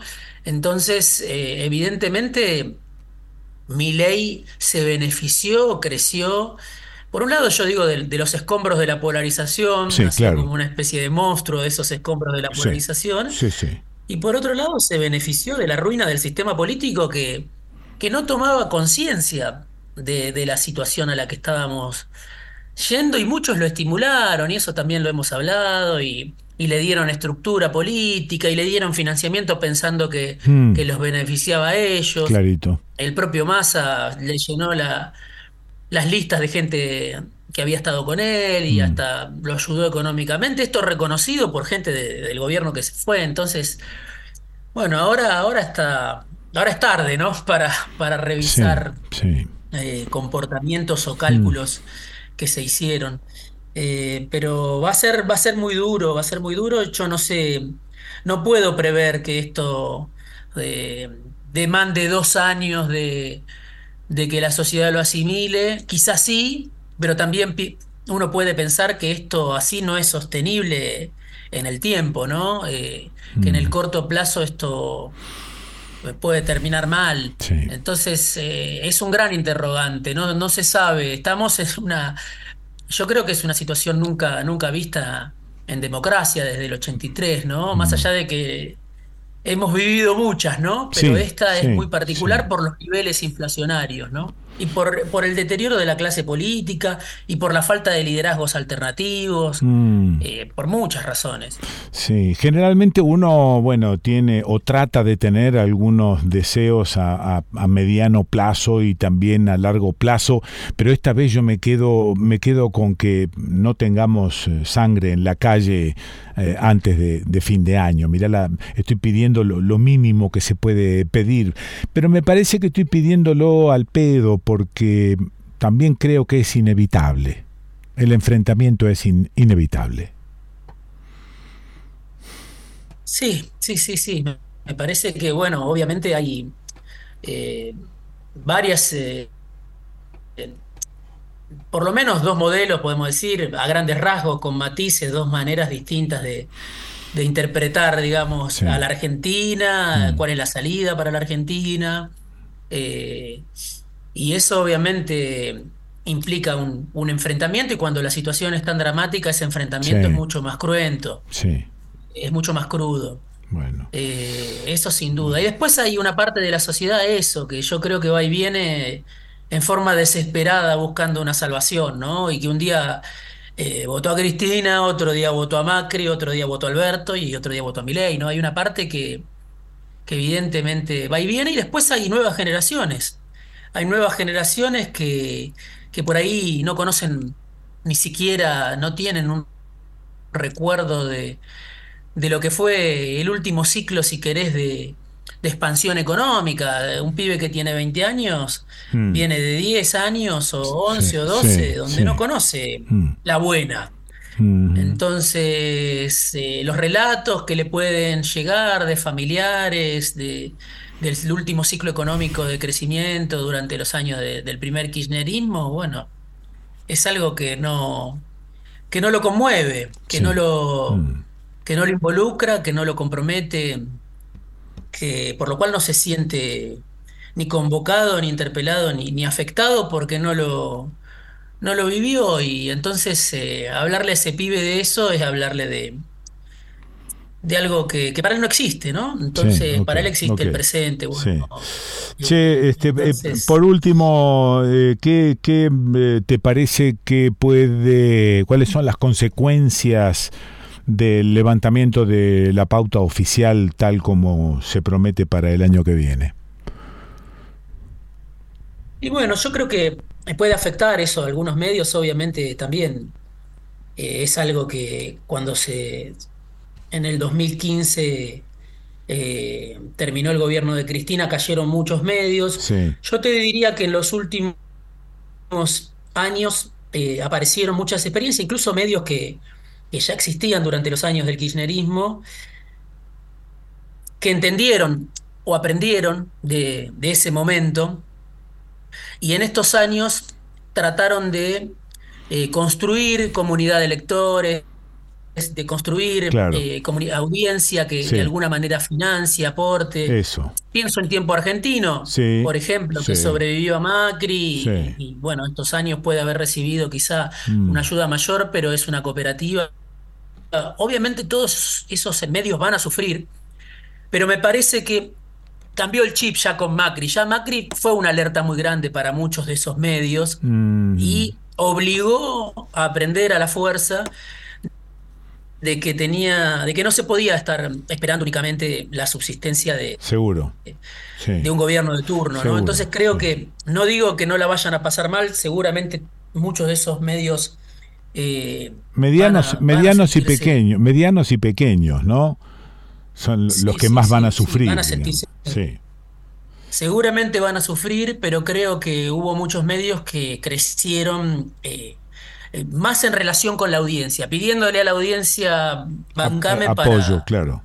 para poder existir, ¿no? Digo, pienso, no sé, por ejemplo, en Futurock, o podés pensar en otros eh, medios, cada uno tendrá alguno eh, en mente cerca. Todos esos medios no es que están a, salvo de lo que viene, mm. pero creo que se empezó a trabajar en otra, con otra lógica.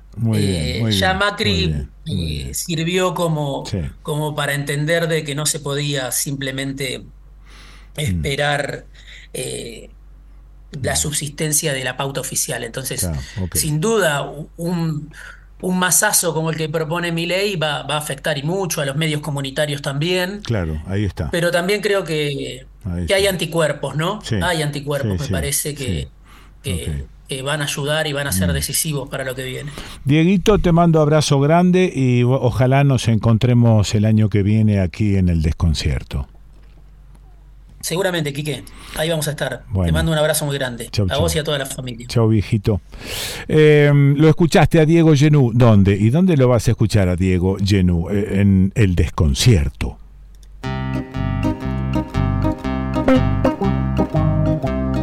Ahí está, la conoces, ¿no? En mi pueblo sin pretensión tengo mala reputación. Que me moví o que me quedé, me consideran yo no sé qué. Bueno, esta es mi versión. Sin embargo, no jodo a nadie. Armé una especie de mix de algunas traducciones y me quedé con lo que me iba gustando. Por eso, ya hace algún tiempo grabamos esta versión de la mala reputación, pero como estoy a punto de pasar a ser ciudadano italiano, no sé si te conté, porque gracias a un eh, bisabuelo mío, eh, no sé si de Pradamano, no sé de dónde, Cuernos, el nono Antonio.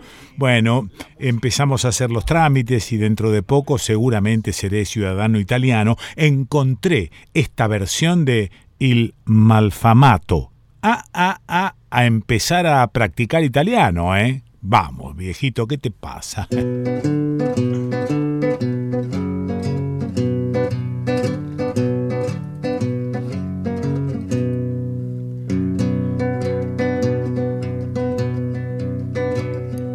Nel paese dove io sto non mi filano neanche un po', che mi muovo, che stia fermo, tutti mi vogliono all'inferno. Sento di aver comunque la coscienza in pace, anche se faccio solo quel che a me piace. Ma la gente non sopporta che io stia bene solo con me. Ma la gente non sopporta che io stia bene solo con me. Tutti di me parlano male. I muti no, questo è normale.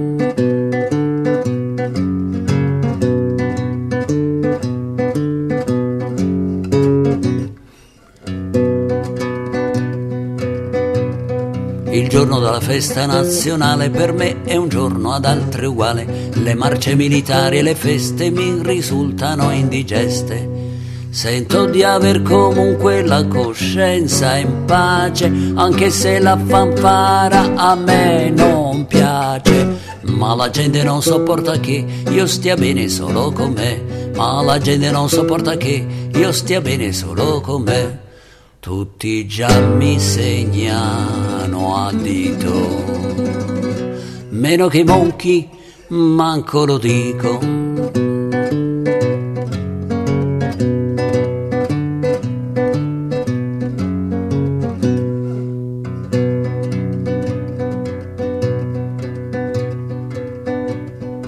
Quando vedo un ladro affamato rincorso da un bifolco incazzato, allungo la zampa perché non lo afferra, il bifolco si trova col culo per terra.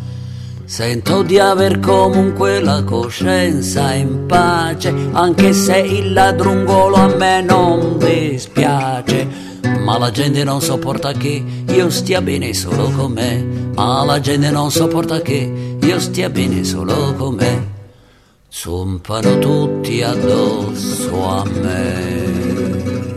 Non gli sciancati si sa perché.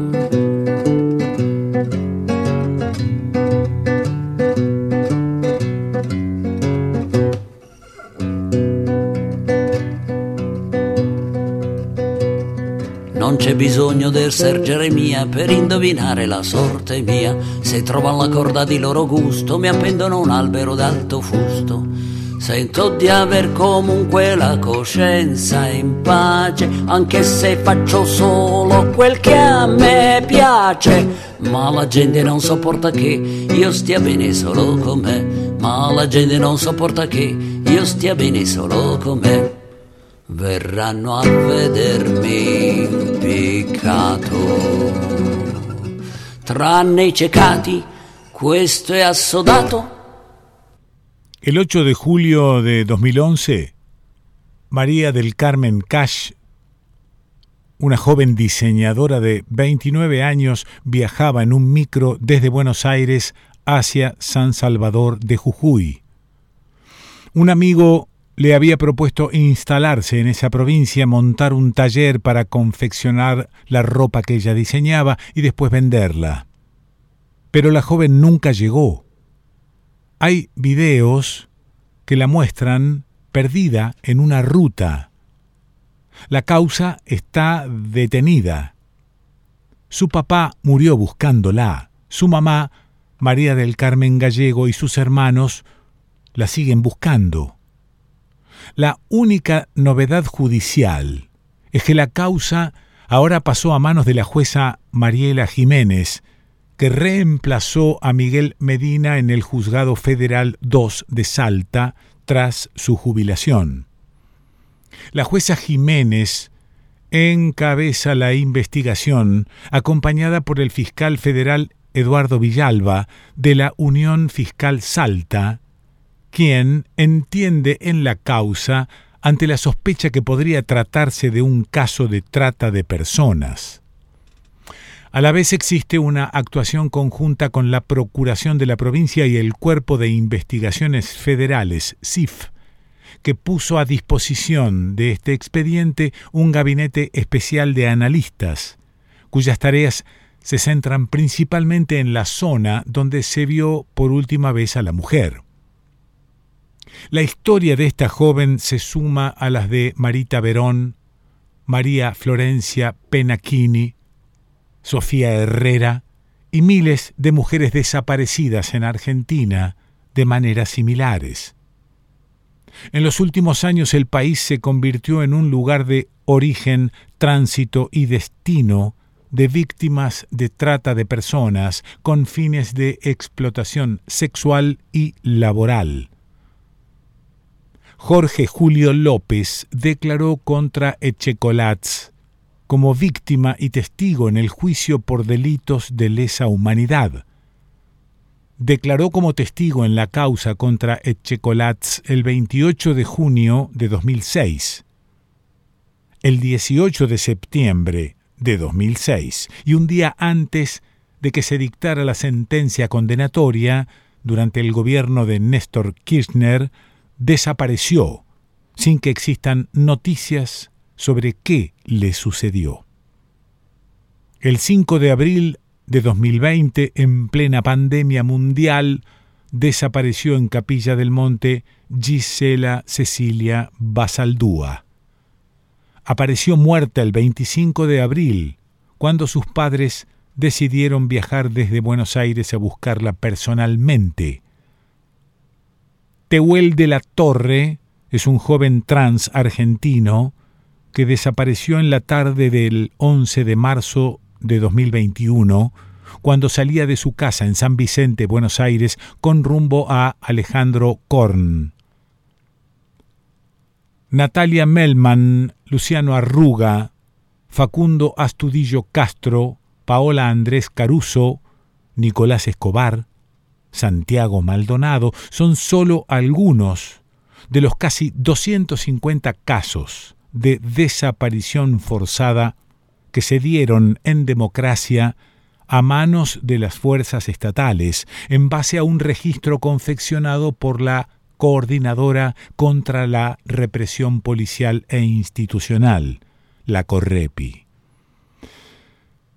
No queremos terminar el año sin pedir justicia por cada uno, cada una, cada une de los desaparecidos y asesinados en democracia, por los 30.000 detenidos desaparecidos.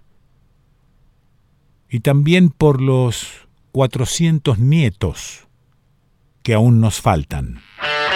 A partir de este momento transmite LRA Radio Nacional el Servicio Internacional RAE, Radiodifusión Argentina al Exterior. Yo digo, voy a esperar que me saquen a mí porque prefería que me maten y no que me dejen vivo.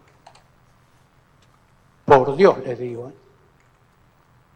Yo hasta pensé, si un día salgo y lo encuentro a Chicolá, yo, yo lo voy a matar. Yo. Así pensaba. Y después Digo, puta, y si lo mato y que voy a matar una porquería de esa. Un asesino serial. No tenía compasión. Él mismo iba y le, los pateaba. ¿Dónde carajo está Tehuel? Salió el 11 de marzo a buscar Se laburo. llama Tehuel de la Torre. Nunca volvió. No lo vieron Todavía no fue a su casa. Pasaron dos ¿Dónde está Tehuel? Te buscamos. Otro pibe trans desaparece.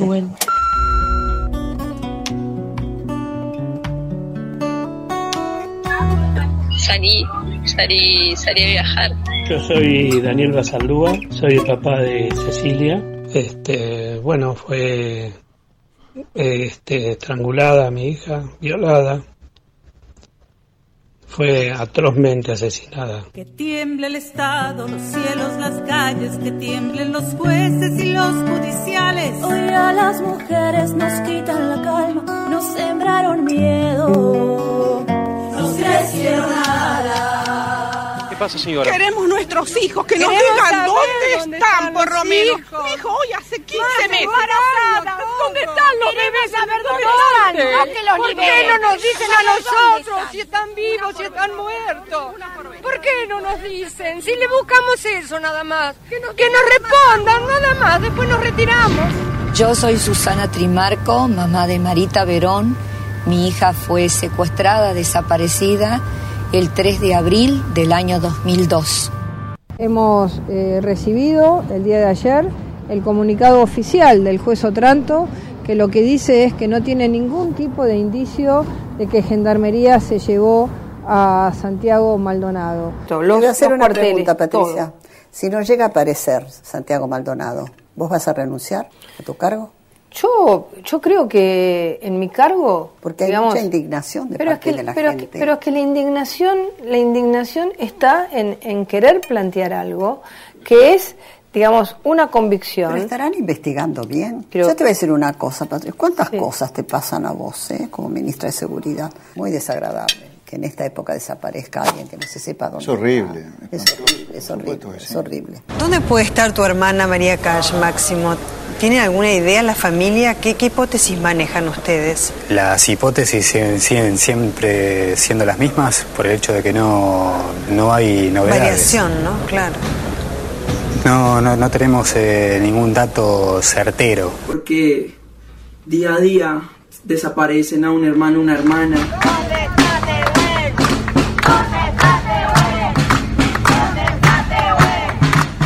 Falta Tehuel. Él personalmente Él personalmente, él personalmente le digo a todos los que están presentes, dirigió la matanza esa. Que no fue solamente esos tres. Y yo lo que esperaba es que me saquen a mí, prefería que me maten. ¿Qué va a estar sufriendo? Frente al desaparecido, en tanto esté como tal, es una incógnita el desaparecido. Si el hombre apareciera, bueno, tendrá un tratamiento X. Y si la desaparición se convirtiera en certeza de su fallecimiento, tiene un tratamiento Z. Pero mientras sea desaparecido, no, puede tener ningún tratamiento especial. Es una incógnita, es un desaparecido. No tiene entidad, no está. Ni muerto ni vivo, está desaparecido. y observar y hacer observar fielmente. Sí, juro.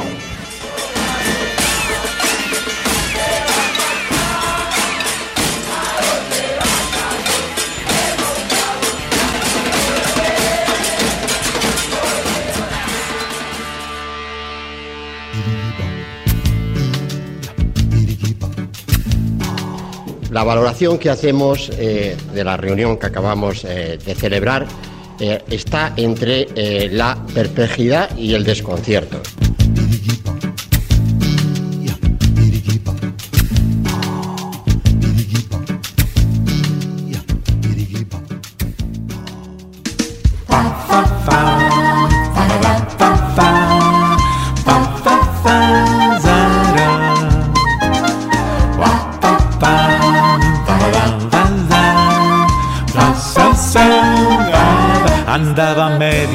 Y aquel amor. Señoras, llamó. Señores, estas radios retransmiten el desconcierto en la provincia de Santa Fe, en Santa Teresa, FM 104.9 en Vigand, FM 94.3 en Juncal, FM 107.9 en Máximo Paz, FM 96.5 La Voz de los Pueblos, FM 89.3 en Pérez, FM La 20, Suardi, FM Oxígeno 101.1, Puerto General San Martín, FM Puerto 102.5, San Jerónimo Norte, Génesis, FM 97.9 en Álvarez, FM Álvarez 93.5, Recreo Sur, LRI 716, París, Radio Patria, FM 88.5 en Funes, Radio 1, 94.7 en JB Molina, FM 99.7, Radio 90 en Rosario, FM Aire Libre 91.3 y FM La Hormiga 104.3, Carlos Pellegrini,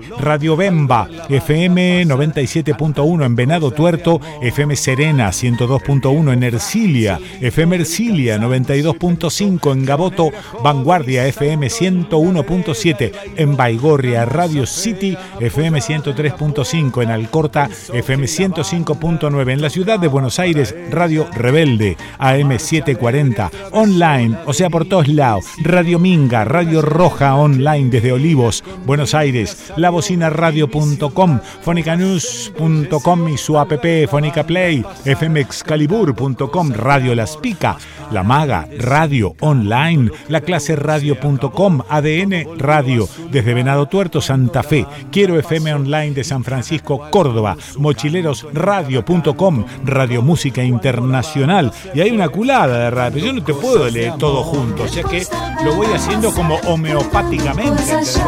Así, como en pequeñas grajeas, en globulitos, boludo. Qué gracioso, ¿no? Sí, es impresionante porque hay una culada de radio. Sí. Claro, ¿qué te pasa? Depois da banda passar, cantando coisas de amor. Depois da banda passar, cantando coisas de amor. Depois da banda passar.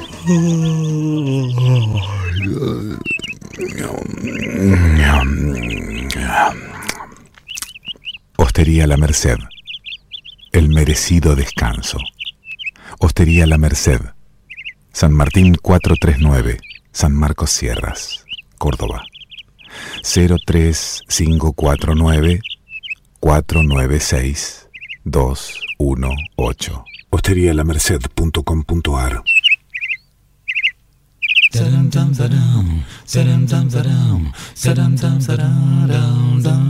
Veleda conoce y respeta el vínculo que existe entre el ser humano y la naturaleza. Por eso, desde 1921, trabaja con plantas medicinales para crear sus cosméticos y medicina antroposófica, respondiendo a una necesidad específica.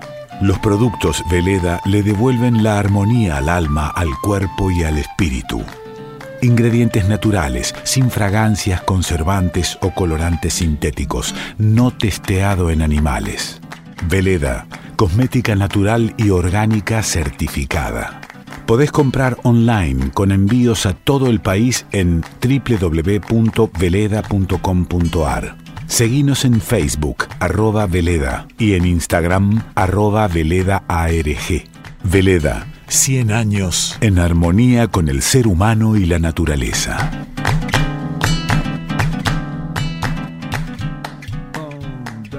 Endulcina. Endulcina es un edulcorante de mesa en sobres que endulza bebidas frías y calientes, licuados y jugos, apto para cocinar, libre de gluten, sin TAC. Su presentación en cajas de 400 sobres hace que tenga un precio ideal para la gastronomía y para el uso hogareño. www.endulcina.com.ar Con Endulcina podés endulzar todo lo que te imagines. Endulcina. Fa, fa, fa, fa, fa, fa, fa, fa. Hola, Kikito, te estamos llamando. No, no, no, mandando mail, facebookeando, tuiteando, whatsappeando. Queremos jugar. Fa, fa, fa, fa, fa, fa, A ver, espérate un cachito porque hay algunos oyentes que nos escribieron por mail y en las plataformas habilitadas para ello. Jorge Hipólito Domínguez, hola Kikín, buenas, escuchando Tres Ratones Ciegos. Me di cuenta que es la música de presentación de los Tres Chiflados. Y ahora también recuerdo que hubo un capítulo de L3CH en el que una chica cantaba la canción. Eh, La producción eh, a cota presurosa se refiere al programa del 2 de diciembre. Guillermo Cerneux, bienaventurados los que podemos disfrutar los relatos de Ale Raymond, en este caso canción con todes a Nadina Gijena. Buen fin de a todes, en especial este domingo de Asunción Presidencial. Facundo Mercado, muchas gracias por subir esto. La producción a cota presurosa se refiere al eh, archivo subido a YouTube de la nota con Oscar Alemán de 1975, emitida en el desconcierto el 10 de junio de este año. Alfredo Milicenda, muy buena idea la de Quique de cambiar la cortina del programa. Usarla de estudio país en el formato propuesto por el conductor puede ser una muy buena idea. Si fuese por mi gusto nostálgico, usaría Reptil de Eric Clapton que me recuerda que el domingo 5 de marzo de 2006, vacacionando en Capilla del Monte, esperando que me llevaran en excursión a San Marcos Sierras, sintonicé por casualidad en mi Sony ICF18 Radio Nacional Córdoba. Escuché la voz de Quique haciendo el programa que hacía meses que estaba buscando porque Quique en un reportaje que le hizo Eduardo a fines del 2004 había adelantado la idea de hacer el programa. A las 18 de ese domingo estaba charlando con Quique montado en un cuatriciclo en la puerta de la hostería mientras vos regabas las plantas. Saludos, Cristina Alonso, estimadísimos Quique y PQAP, eh, por los excelentes momentos que paso escuchando el desconcierto y en el comienzo de esta nueva etapa difícil, como las que se han reiterado en nuestro país desde siempre, reciban mis gracias, que nunca serán suficientes, y algo de galeano que me parece hermoso. La producción cota presurosa y nos dejó un video de YouTube llamado Eduardo Galeano Vivir sin Miedo. Así lo pueden buscar para verlo y fundamentalmente escuchar la voz de Galeano. Radio Música Internacional el desconcierto en el 2024, un atisbo de fluidos pensamientos, nuevamente. Desde Buenos Aires, el desconcierto por RMI, Radio Música Internacional. Leandro Martín Diegues, qué linda mirada de la realidad de líneas en la columna de presentación. Coincido contigo a full y en resumen la cuestión desde ahora es resistir te espero los sábados últimamente porque pasa la semana tan vertiginosamente que me invaden mil sensaciones y sentimientos desagradables lamentablemente y vos me ayudas a ponerle palabras. Y por último, Martín Leguizamón, qué lucidez, qué informado, cómo cambia la realidad y cuántas respuestas aparecen cuando reacomodas la historia. Soy docente, me consta todo lo conversado sobre educación. Abrazo grande hermano, cuídate y amalaya. Sé de un eh, encuentro en algún eh, momento. Ah, perdón, sé de no, se dé, y Amalaya se dé un encuentro en algún momento en la producción Acota. Se refiere a la apertura del sábado pasado y a la columna de Martín Leguizamón. No olviden que todas las columnas están en nuestro canal de YouTube. Eh, Analía Cocca, doppia chi. Domingo de Asunción Mileísta lo arranco escuchando el desconcierto para no sentirme tan sola en este momento de tristeza sin solución de continuidad. Soy Rosarina y el lunes pasado participé de la convocatoria Basta de extractivismo que se realizó en la Plaza de las Madres en Rosario y en todo el territorio nacional. Éramos en Rosario unas 30 o 40 personas con eh, la importante presencia de Damián Versegnasi, quien resumió eh, inteligentemente la necesidad de unificar todas las movilizaciones que se vienen llevando adelante la resistencia contra la megaminería, contra el uso del glifosato, el cuidado del agua, la protección de los humedales, los glaciares, los montes nativos, etc. Y con el compromiso por parte de cada uno de nosotros en sostener y generar conciencia en relación a que el extractivismo implica enfermedad y miseria para todos y todas.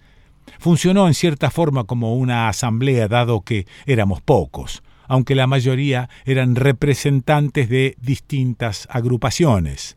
Intercambiamos opiniones y llegamos a conclusiones parecidas a lo que expresaste en tu editorial del sábado 9 de diciembre. En fin, no lo quiero hacer tan largo para que no me retes, pero es por ahí, por supuesto, y como siempre, con el faro de nuestra queridísima Nora Cortiñas, la madre de todas las luchas. Abrazo fuertísimo, resistente y agradecido para todo el equipo desconcertado.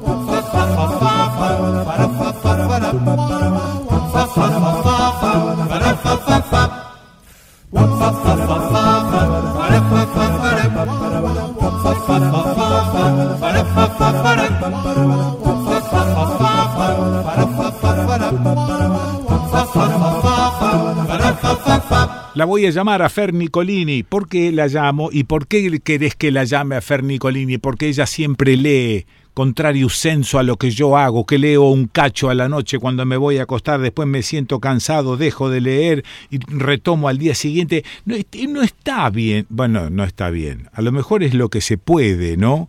Pero viste que le vas perdiendo un poco el hilo al libro, aunque te acordás de lo que leíste, etcétera, pero no es lo mismo que leer un cacho más o menos grande de un tirón, meterte en el clima del libro y disfrutar de eso. No, no puedo, no sé qué me pasa, no sé, mira, estoy desesperado. Fer Nicolini, ¿estás por ahí?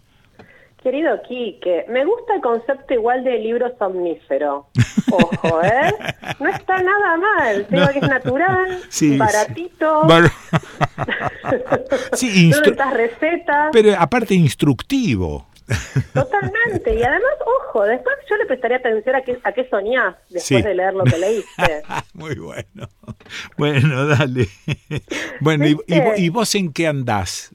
Y yo acá, acá ando, eh, te traje hoy un libro de un personaje que, esos personajes que todo el mundo escuchó nombrar y no sabemos si mucha gente leyó. Ah, muy que bien. se llama Whittle Gombrowicz. ¿Te suena Sí. Gombrowicz? Absolutamente. ¿Lo has leído? No. Ah, ¿viste? Te agarré. Sí, sí, claro, claro, yo confieso. Sí, sí, pero lo tengo al tipo visto, digamos. Totalmente, porque Gombrowicz es un polaco, Sí. ¿no? Que es un personaje eh, muy particular para la historia literaria argentina. Y ahora te voy a contar por qué. Este Ah. libro se llama Extranjero en todas partes, Sí. Los días argentinos de Whittle Gombrowicz y fue escrito por Mercedes Halfon, Ajá. que también es, es poeta, tiene libros de ficción, es periodista y demás. Sí. La hice nombrar. Y fue editado eh, por la Universidad Diego Portales, que es una universidad chilena, Mm. eh, que tiene una colección hermosa sobre pequeñas biografías sobre personajes eh, básicamente literarios. Sí. Digo pequeñas biografías porque son las biografías que son más cercanas al perfil, no es el bodoque de la biografía, viste, de que Ah, sí, desde claro. que nació hasta que murió, Sí. sino que son biografías que se centran muchas veces en, en viñetas de las vidas de estos personajes Muy bien, reseñados. muy bien, muy bien. Y en el caso de Gombrowicz, que quizás alguno le suene o alguno leyó por ahí Ferdidiur, que, que es su novela más famosa, Mm. eh, es muy interesante para los argentinos porque Gombrowicz eh, llega a la Argentina en 1939. Mira, él es polaco, Ajá. 1939. Sí. ¿A qué te suena enseguida? Ah, que estaba, raja- 1939. estaba rajando de los tiros. Bueno, hay algo muy particular porque él es como un exiliado medio accidental o voluntario. ¿Por qué? Porque él, él es invitado a un crucero de lujo en 1939 que venía a la Argentina para promocionarse. Ah. Antes de que estallara la guerra, un crucero que venía con eh, políticos, diplomáticos y algunos escritores más o menos renombrados como él, que ya tenía 35 años y en Polonia ya había publicado Ferdiurke, que fue una novela con bastante renombre allá, Mm. lo invitan para hacer una crónica del viaje. Ah, mira. Baja a Buenos Aires, se fascina con Buenos Aires y en vez de ir, no sé, a las galas de las cenas en el crucero, se queda dando vueltas por Buenos Aires. Claro, cuando están en Buenos Aires se anuncia que está por estallar la guerra. Correcto, Entonces sí. todos dicen, bueno, nos rajamos de nuevo. Sí. Él sube el crucero, pero cuando suena la sirena, esto cuenta Mercedes, Sí. sacado un poco de sus propias, de sus propios eh, diarios y cosas que dejó escritas con Browich, baja corriendo con dos maletas y se queda en Buenos Aires. Claro, claro. Que iba a volver allá al quilombo que había. Tal cual, Seguro, tal cual. Y seguro. Baja a Buenos Aires, no conoce a nadie, es polaco, no habla en castellano, Sí. y es escritor, Sí. y no tiene un mango. Y en Polonia él tenía, como era, venía de una nobleza medio en decadencia, pero bueno, también cierta bohemia de escritor. Ajá. Y ahí arrancan sus días, esto es 1939, un personaje muy raro, un personaje que siempre estaba como en contra de todo, pero generaba cierta fascinación. Sí. Se empieza a vincular de, de a poco con, con una intelectualidad medio marginal en Argentina, Ah, ¿no? ajá. Como que nadie lo conoce, vive en pensiones. Ujú. Hay, hay ahora todo un, a un diario que apareció ahora nuevo, que no se conocía, que habla un poco también de su vida en retiro, en Constitución, una Sí. vida un poco eh, eh, erótica alocada, Rumbosa, sí. Rumbosa. Y lo que hace Mercedes me parece muy interesante es que se centra en estos en esta vida de Gombrowicz en Argentina, que él estuvo 24 años en Argentina. ¿Y cómo, esa- y esa- cómo- perdón, cómo logra Sí. ella saber detalles de esa vida? ¿De dónde saca eso? ¿De dónde saca? Bueno, Gombrowicz lo que tiene es que él escribió un diario Ah, donde bueno. hay, él escribió dos diarios. Uno se llama Diario, que Sí. habla un montón de su vida y habla diario en Argentina. Sí. Y otro diario que se acaba de encontrar, que lo encontró su, su última mujer, Rita Gombrowicz, que se llama Cronos, que es medio el, el lado B del diario. Ah, Pero también Mercedes lo que hace es entrevistar a personas que o lo conocieron o escucharon de él. Sí. Eh, también hay, hay mucha gente que escribió sobre Gombrowicz, porque Gombrowicz generó como una fascinación en la Argentina, pero dentro de, yo te decía, como una intelectualidad medio marginal, porque por ejemplo el Grupo Sur Mm.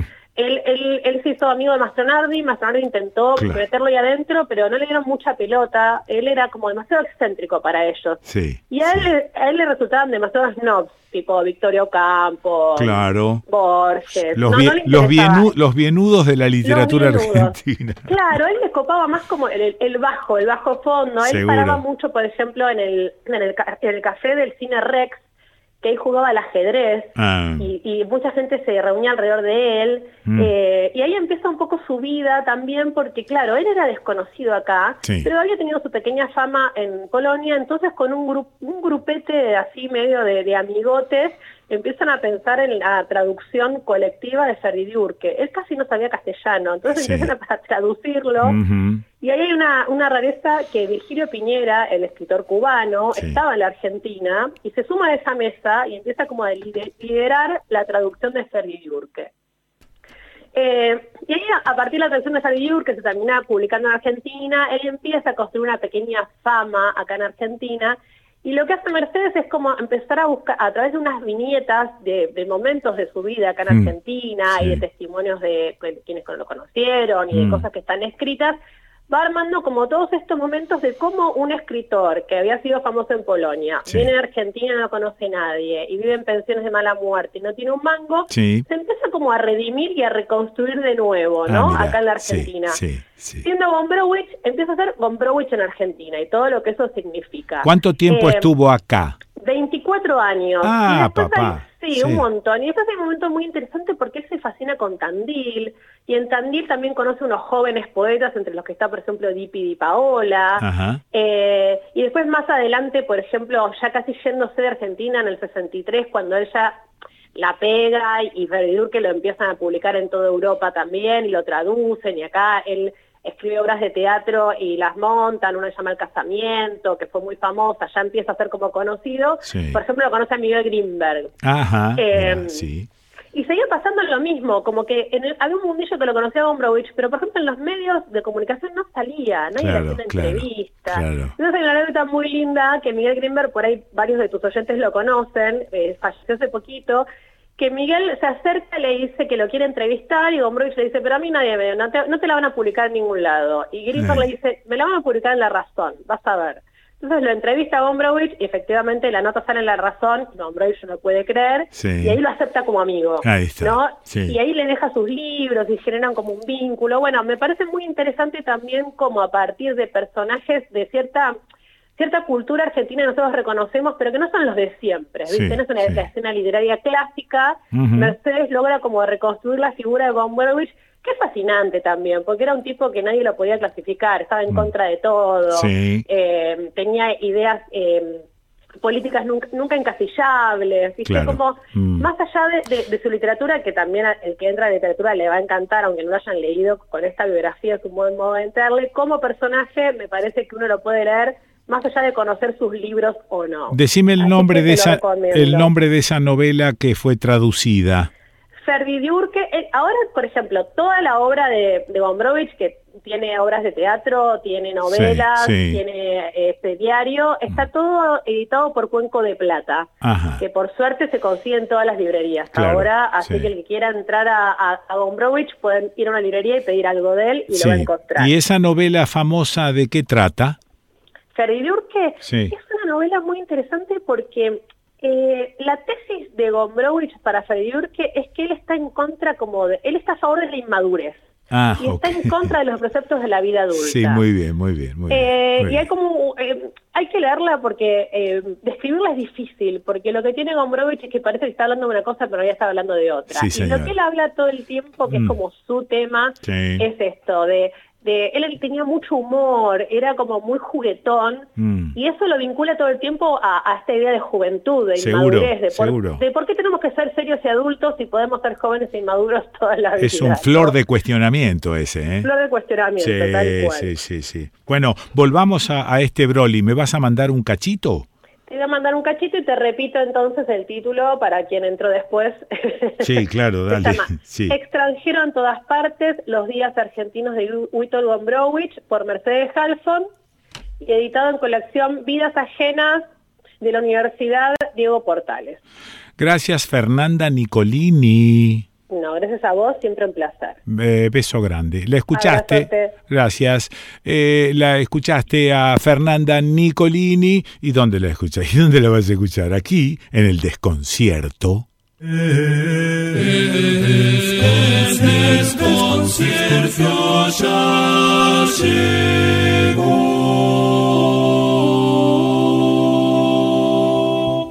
La escena es medianamente así. En una plomiza mañana de invierno, el Shrobry, un crucero de lujo que zarpó de Polonia y navega hace más de 20 días en el Océano Atlántico, se acerca a Buenos Aires. Entre los pasajeros hay diplomáticos, empresarios, políticos y algunos escritores invitados por la compañía naviera para cubrir el viaje que se hace por primera vez. Entre ellos está Witold Gombrowicz, joven escritor de vanguardia, ojos punzantes, boca despreciativa. La ciudad desde el río se ve misteriosa, casi borroneada. Sus líneas parecen menos refinadas que las de París, pero más modernas que las de Varsovia.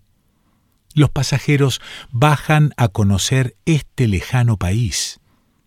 Frío, humedad, manos en los bolsillos. Tras el pequeño paseo del puerto nuevo aparece Retiro, la Torre de los Ingleses, la calle Florida. Algunos vuelven al barco, donde los esperan recepciones múltiples preparadas por embajadores y personalidades de la comunidad polaca y argentina. Pero Gombrowicz no. Sigue caminando. Vuelve a dormir al barco y vuelve a salir. Durante varios días agota esas calles, esas caras, esos rasgos de hombres y mujeres del sur. Algo se abre, o quizá se rompe, algo se desprende. Mucho tiempo más tarde escribió en Transatlántico yo lo miraba todo como por un telescopio, viéndolo todo tan ajeno, nuevo y enigmático. Mientras se suceden los agasajos, los tés, las recepciones, llegan noticias del otro lado del océano. La tensión entre los países centrales aumenta. Alemania y Rusia firman el pacto de no agresión. La guerra se percibe inminente. El Shrobry recibe la orden de volver a Europa con todos sus tripulantes. Gombrowicz va al puerto, hace que le suban el equipaje, se despide y embarca. Pero cuando suena la alarma que indica que el barco está pronto a partir, tiene un impulso, baja rápido la pasarela con sus dos valijas al muelle, no va a volver a Polonia, a la guerra que posiblemente sucederá. Tiene 200 dólares y apenas unas mudas de ropa. No habla español, no conoce prácticamente a nadie y nadie lo conoce a él. Algunos dicen que fue el 20, otros el 21, otros el 22 de agosto de 1939. Él mismo lo fechó en su diario, en el libro de entrevistas Testamento, en la novela Transatlántico en distintos días. El relato construido incluso oralmente a todo aquel que quisiera escucharlo durante el tiempo vivido en Argentina es que el estallido de la guerra lo ancló a este territorio distante. Pero no fue exactamente así. El ancla bajó por un impulso días antes del comienzo de la guerra. Mucho tiempo más tarde escribió en su diario No sé si resulta claro cuando señalo que desde el primer momento me enamoré de la catástrofe, aunque a mí también me arruinaba, que mi naturaleza me obligó a recibirla como una oportunidad de unirme en las tinieblas con el elemento inferior. Esa tarde, al bajar del barco, con las dos valijas en la mano, mientras intentaba entender lo que acababa de hacer, dijo que se trataba del momento más trágico de su vida. Mercedes Halfon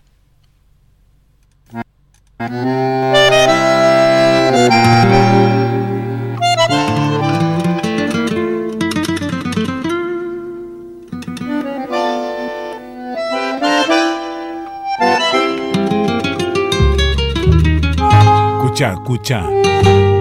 Mm. Así quedó Gombrowicz en Buenos Aires. Amurado. Enamorado y amurado.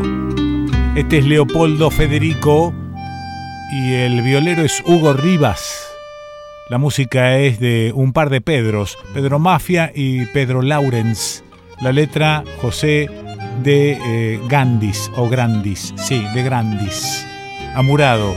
Mandalo de la apertura y deja de hablar sobre los temas. Pessoa, no aprendes más. Escucha.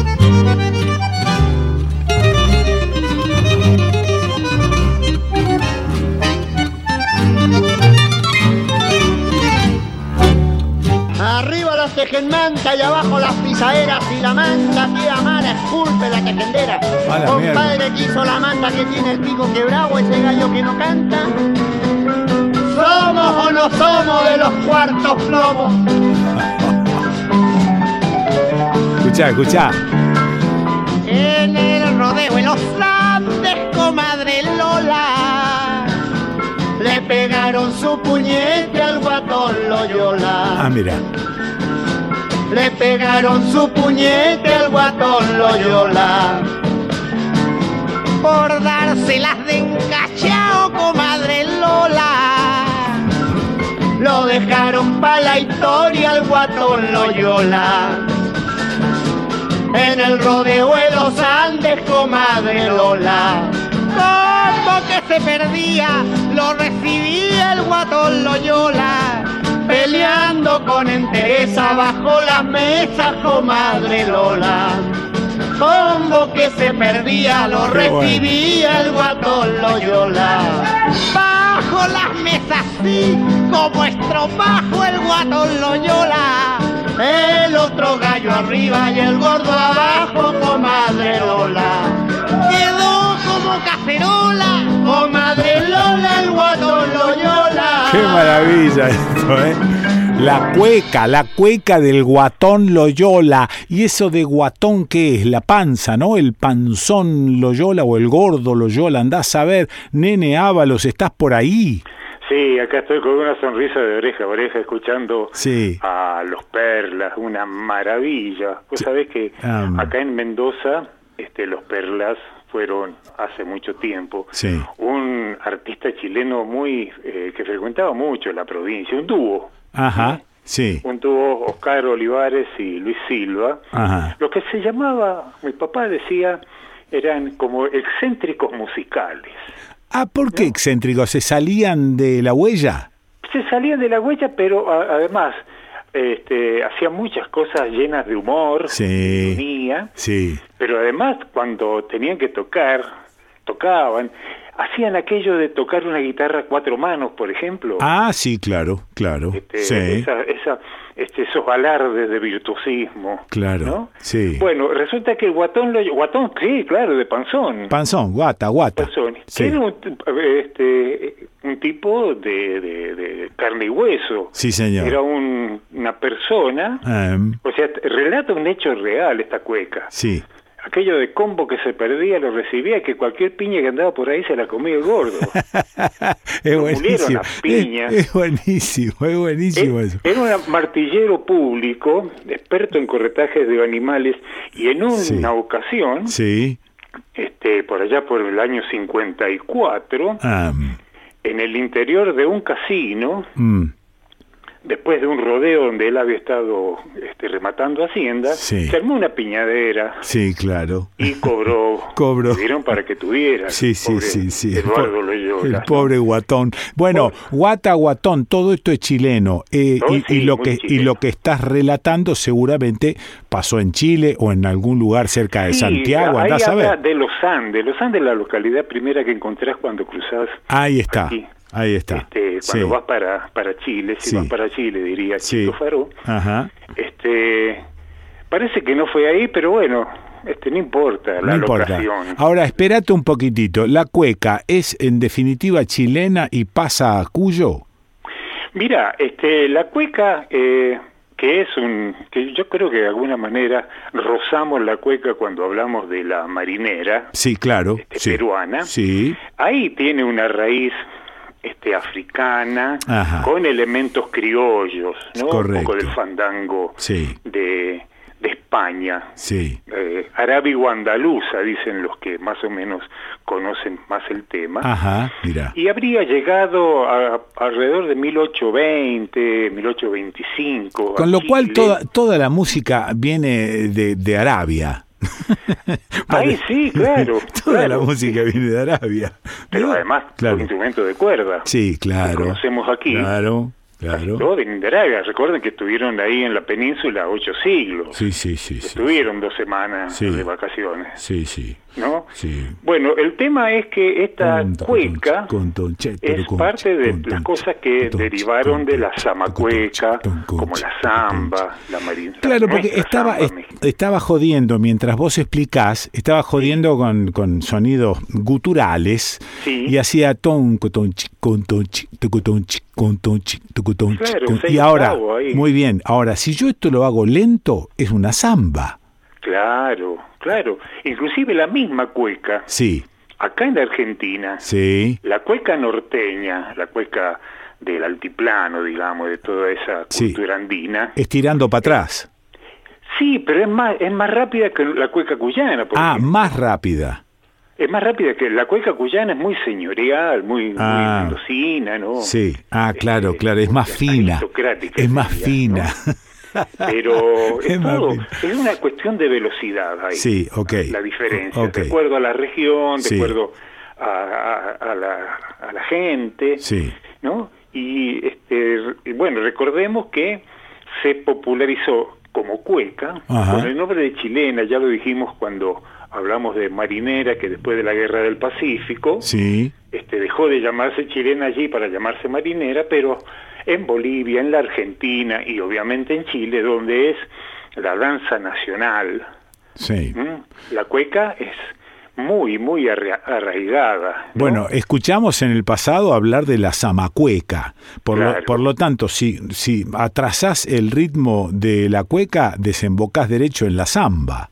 Totalmente. Claro. Totalmente. No así en la chacarera, ¿no? Porque tiene otro corte la chacarera. no, no, tiene otro, otro, otra cadencia, Ah, Ok, otro golpe. Sí, otro Inclusive golpe. la, la cueca puede perfectamente ser marcada en tres cuartos, Ajá. para aquellos que conocen, Sí, cuando la chacarera es bien seis octavos, ¿no? Ok. Tácata, chácata, tácata, tácata, Sí. más parecido al festejo ah, mira, peruano. claro, claro, claro, claro, sí. y, y otros, hay varios ritmos aquí en Latinoamérica que, que más o Mm. menos se, se emparentan en la historia y que bueno, yo me parece a mí Sí. que a partir de, de la aparición de dos elementos técnicos Sí, como eh, la discografía y Ah. la radio, eh, al popularizarse, ya más o menos se eh, congelaron las eh, distintas danzas en unas estructuras ya este, que han quedado fijas, porque si vos ves, las primeras zambas no son como las que vinieron después de dos estribillos y eh, dos este, estrofas y un estribillo. eso es, sí. Por ejemplo, Mm. nuestra este, la López Pereira Sí. no tiene un estribillo. Claro, ¿no? claro. Pero después cuando se empezaron a popularizar con la radiofonía y con los discos, Sí. eso más o menos ya se este, cristalizó, ¿no? Mm, Y la cueca chilena tiene la misma estructura rítmica sí, y eh, formación en eh, que la que la marinera Ahí está, no ahí tiene está. tres partes Ujú. son 14 versos tiene una cuarteta o copla después viene una seguidilla de siete versos y un remate de dos Ahí está. con la este, presencia de lo que se llaman muletillas o ripio que es allá va allá va ay ay ay ay Sí. mi vida Ah, Esos- claro, claro, esos, claro. Sí, este, pequeños eh, este, eh, pequeñas expresiones que se agregan en los qué silencios bueno, qué bueno. y allí hay una una muy linda eh, razón para estudiar la, la cueca Mm. chilena Sí, que tiene generalmente en la una introducción que es tono y dominante nada Ajá, más que claro. para que pues, no hay línea melódica no es como nuestra samba por ejemplo Claro, que tiene una línea melódica la introducción. Claro, sí, inclusive... Acá es tono y dominante, La escritura, sí, la tono- escritura original se Sí. pone ya la, Claro. La, la, la- introducción. Es, es decir, hay introducciones que se han pasado a formar parte del tema en algunas zambas nuestras, por ejemplo, y que el autor de la zamba eh, no es el mismo autor de esa introducción. A veces no, A claro. veces no, claro, sí, sí, sí. Yo sí. conozco, así, hay algunas eh, canciones que tienen introducción hechas por, no sé, Hugo Díaz, Sí, claro. Sí, que sí. le agregaba a, una Sí, sí. composición que venía sin una introducción, le ponía una introducción Y quedaba, y quedaba. correcto. Eh, La cueca chilena no. La cueca chilena que este, generalmente tiene guitarra, Sí, obviamente. Sí, Puede tener, como en el caso de que escuchábamos recién, un piano, sí, también. pero sino un acordeón. ¿Y esto de los cuatro cuartos qué es? Es un grupo vocal, es una de mis debilidades. Ah, adiós Santiago querido, déjame escuchar. Dale, dale, escucha.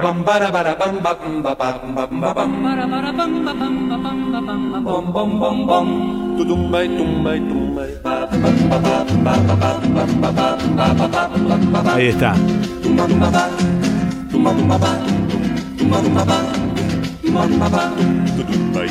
Adiós Santiago querido.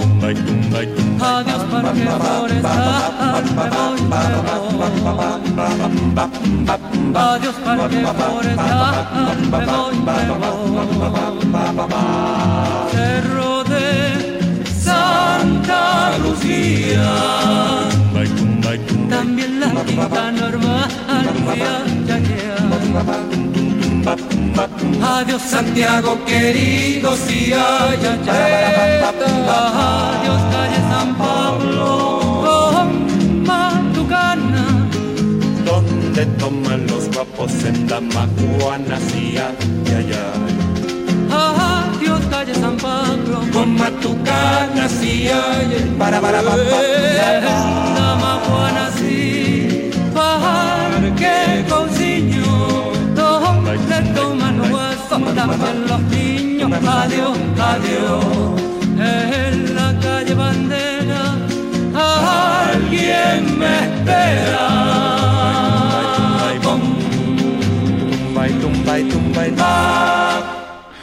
Che, este, adiós Santiago querido, los cuatro cuartos, eh, tu debilidad con los grupos vocales y ese tipo de arreglos. Es obvio porque participaste de Marcama, que no, no solamente hacía muy buenos arreglos instrumentales, sino también que metían voces.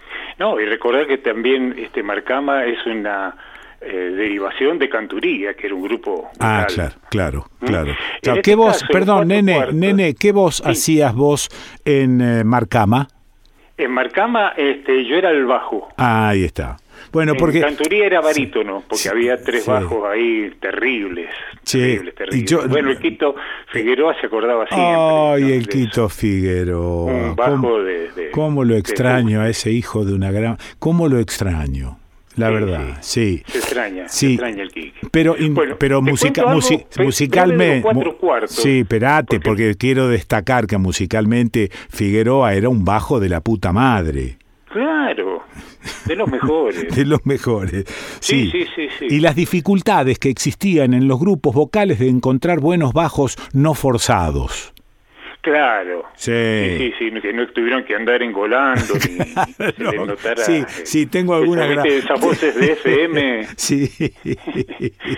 bueno, dale, contá, contá. No, de los cuatro cuartos Sí. que es- apareció es una formación del chino Urquidi con un arreglador admirador cerrado de, del Chango Farías Gómez. Ah, mira, sí. Sí, sí, sí, ya en el, en el año 62, 63, cuando se formaron los cuatro cuartos, Sí. ya el chino Urquidi sabía quién era el Chango, Ah, mira. y, y este y eh, hay una versión de los cuatro cuartos de Paisaje de Catamarca que parece hecho por para el grupo vocal argentino. Qué bueno, qué bueno. Y los cuatro cuartos, Eh. curiosamente, eran cinco. Sí. Es como los tres mosqueteros que eran cuatro. Exactamente, A-. Acá la, la- ya los siete muchachos eran ocho. Sí. Y el trío Buena Onda son dos. Muy lindo. Gente que no sabe sabe hacer música pero no sabe contar. ¿no?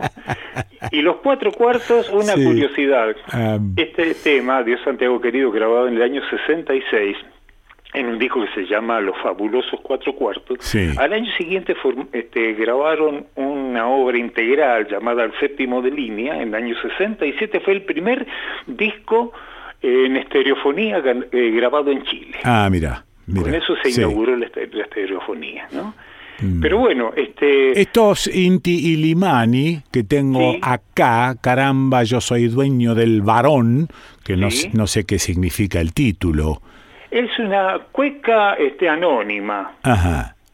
Este, eh, por lo que veo en el, de- en el desarrollo de la letra, Sí. habla de los cantores de, de, de los bares y prostíbulos del puerto de Valparaíso. Ah, mira, ¿no? sí, sí, sí, sí. Y este, Sí. la eh, circunstancia particular de esta versión extraordinaria de los Inti Limani Sí. es que está, está, son dos cuecas, o sea, la cueca repetida en forma completa, o sea, está cantada dos veces, está interpretada dos veces. Ah, ok.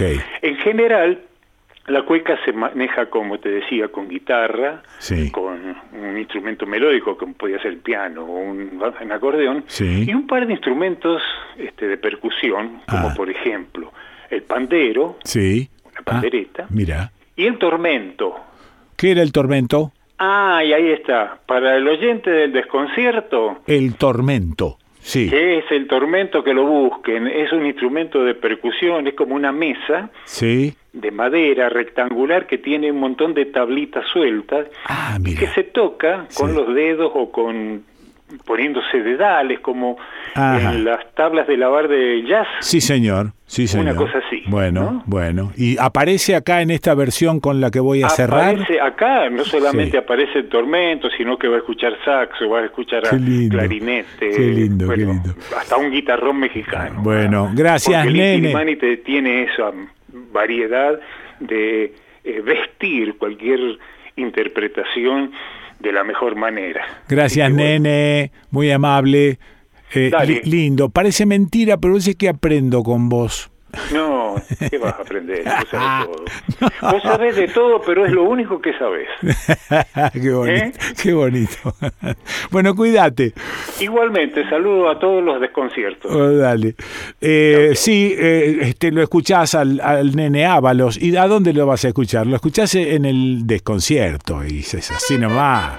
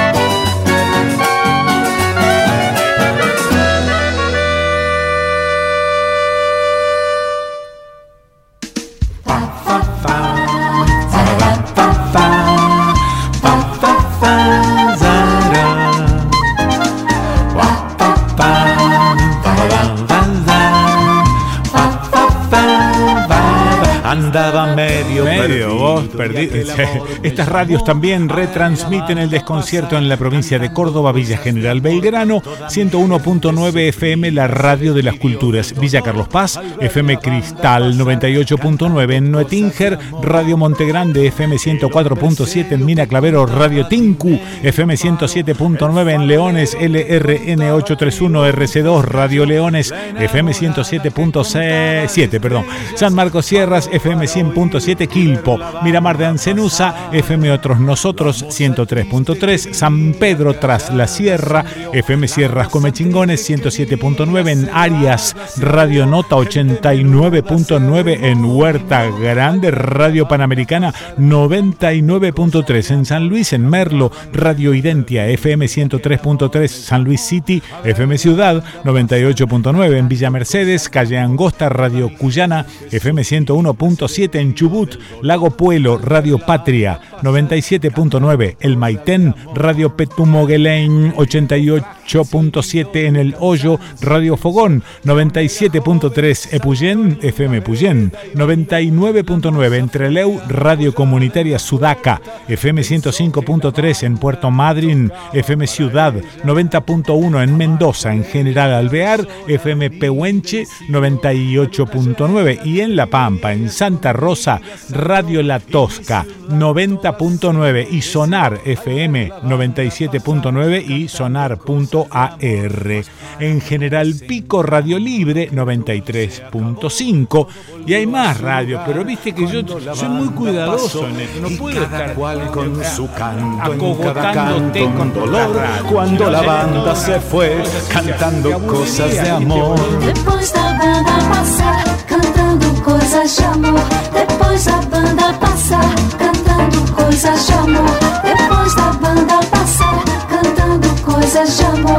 Depois da banda passar, cantando coisas de amor. Depois da banda passar, cantando coisas de amor. Depois da banda passar, cantando coisas de amor. Depois da banda passar, cantando coisas de amor. Depois da banda passar. Con esta cebadura no vamos pa' ningún lado. Hay que cambiar la hierba, hay que cambiar que el mate está lavado. Acompañá el proyecto YPA. Consumí yerba YPA. Encargala por teléfono al 011-4958-0679 o por mail info arroba ypa con j, ¿eh? gpa.com.ar info arroba ypa.com.ar en Facebook tienda YPA reclamando un precio más justo. El mate está lavado, compadre, el mate está lavado. En comunicaciones, idoneidad y experiencia son fundamentales. Enlaces de banda ancha para datos y telefonía, teleseñales y telecomandos, VHF, UHF, mantenimiento y servicio de redes y equipos de radiocomunicaciones. IJCB Comunicaciones de Voz y Datos. Montevideo 2455, Córdoba. 0351 727 8191 ijcbcorta arroba ijcbcorta.com Página en internet ijcbcorta.com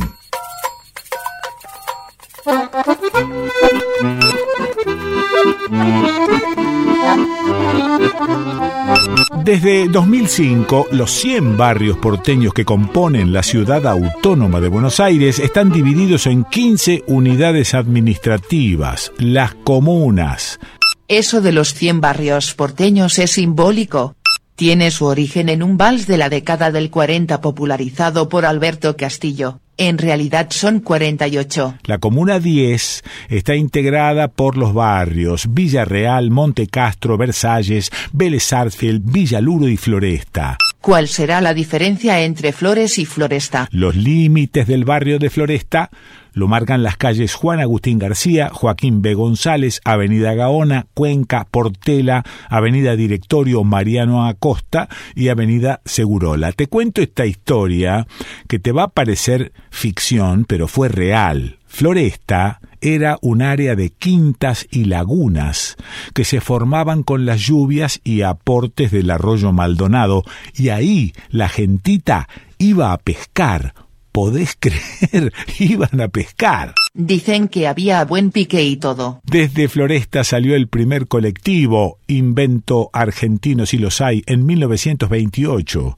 y el 29 de agosto de 1857 llegó la locomotora La Porteña. Por eso, en esa fecha, se celebra el día de este barrio. Ese día, la porteña hizo un viaje de 35 minutos a 20 kilómetros por hora desde la actual Plaza Lavalle hasta la estación San José de Flores. Se dice también que Floresta es la cuna de la radiofonía. Durante los años 20 hubo muchas estaciones radiofónicas y de radioaficionados. Una de ellas surgida en 1925, es la actual Radio Mitre, que empezó a transmitir en una de las habitaciones de la casona de la familia Hamburger, la cual se mantiene en pie en la calle Mercedes 284 y está pegada a la casa donde vivió el poeta Baldomero Fernández Moreno. Y Floresta es la cuna de la bocina. ¿De qué? De la bocina. ¿De qué te Estoy hablando de la bocina Radio Online, una de las tantas radios que componen esta red maravillosa que se ha hecho prácticamente sola y que no tiene dueño, que es Surcos. La bocina nació en una escuela de comunicación social en 1984, tuvo varias etapas la escolar, la alternativa y la barrial, que es la que perdura desde 1986. La bocina radio y la bocina info son extensiones de la bocina. Claudio Serrentino, ¿estás por ahí? Hola, Quique, ¿cómo andás? Qué maravilla. ¿Viste lo que hace la producción? ¿Cómo laburan? Impresionante, impresionante. Seguramente. Muy, buena data tiraron. Muy ¿eh? buena data. Bueno, ¿qué haces, Claudio? ¿Cómo es esto de, de la bocina? ¿Cómo, ¿Cómo transmiten? ¿A través de qué sistema? Y el streaming, ¿viste? Ok, Eh, en, sí. En principio queríamos ser una radio FM barrial. Sí. pero Te estoy hablando de los 80. Sí. Nunca lo logramos. Sí, porque bueno, aparte, vimos- sí, aparte el, el ENACOM termina rompiéndole las pelotas a todo el mundo. Totalmente. Totalmente. Claro, una cosa tan vetusta como el ENACOM, ¿viste? Es una cosa terrible el ENACOM. Sí, y así todo, cada vez hay más radios, lo cual no Sí. entiendo cuál es la función. Claro, exactamente. Bueno, y ahora, claro, resulta mm, bastante práctico esto de las plataformas porque porque te ahorra toda la parte tecnológica de antenas, transmisores, etcétera. Sí, bueno, ese es un gran tema, es el tema de la guita, Sí. o sea, cuando nosotros queríamos poner la radio en el barrio, eh, bueno, nos faltaba la guita, entonces acudimos a un estudiante de una escuela técnica que nos armó un, un equipo Sí. chiquito, un transmisorito chiquito, Sí. que nunca funcionó, ¿viste? Y bueno, Eso está bueno. ¿qué va a ser? Eso está bueno, porque son todos los intentos que hemos hecho por Claro. tener por tener la posibilidad de la comunicación. Totalmente. Qué. Totalmente. Bueno, ¿y cómo nace la bocina? Bueno, la bocina nace en el ICES, que es el Instituto Católico de Estudios Sociales, una de las tantas escuelas de periodismo que había Sí. antes de que se cree la carrera de comunicación social en la UBA. Ah, mira, mira, De sí. hecho, este, bueno, nuestro centro de estudiantes de aquellos tiempos y otros centros de estudiantes de otras escuelas luchamos para lograr que se ponga la, la carrera en la UBA, ¿no? Claro, claro. Y, y bueno, este, con dos compañeras, María del Carmen y Margarita, este, yo vi que había muy poca práctica, era toda teoría. Sí. Y dije, yo quiero escribir, loco. Sí, claro. ¿Creí? Sí. Y bueno, así nació la bocina para alegría de algunos compañeros Sí. y para bronca de las autoridades de entonces, ¿no? Bueno, siempre lo que hace uno da bronca a unos y alegrías a otros. Sí, Bueno, ese es el justamente el concepto del hacer, ¿no? No todos están de acuerdo con lo que se hace, pero se hace. Sí, de alguna manera está jodiendo a alguien Sí, y eso claro, sí, siempre sí. es positivo, digamos. Bueno, ¿y, ¿y cómo es la programación, che? ¿Cómo arman la programación de la bocina radio? Bueno, eh, aclaremos que la bocina radio es una extensión de la revista Ah, mira. y una extensión también del portal de noticias, con lo cual eh, la bocina radio, al no tener, digamos, una intencionalidad comercial, Sí. es una radio por internet con mucha lata para los que somos del palo, ¿no? Ah, bien. Bueno. ¿Mm? Sí, y, la, la bueno, gente la- que labu- la gente que labura ahí, ¿saca un mango de algún lado o todos laburan eh, porque se les canta? En la radio, en la radio trabajamos porque nos gusta, básicamente. Sí. y porque, bueno, eh, hubo tantos años de comprar espacios en radios barriales, a los Ajá. cuales les agradecemos Sí. siempre que nos hayan dado esa chance, Sí. pero bueno, llega un momento en que querés hacer lo que vos querés, cuando vos querés Claro. y cómo vos querés. ¿viste? Sí. De alguna manera también hay que juntar un peso porque el streaming se paga. Totalmente. Sí. Bueno, to- eso lo bancan los medios que ya tienen ingreso. La, la bocina es sostenida por comerciantes y pymes Ah, y profesionales de- del barrio, de la Sí. zona, Sí. y siempre estamos muy agradecidos por eso, porque hace 37 años que estamos haciendo la revista Ah, en la Comuna 10, Sí. y bueno, con eso bancamos el streaming, la conexión a internet y lo que sea. Y después tenemos, bueno, nuestros amigos y colegas que aportan sus conocimientos y su talento para que salga salgan programas al aire, ¿no? Claro. ¿Y qué, quién determina qué programa sale y qué programa no sale? No hay un estudio, digamos. O sea, viene un amigo y me dice, mira, Claudio, tengo esta idea. Dale, Sí.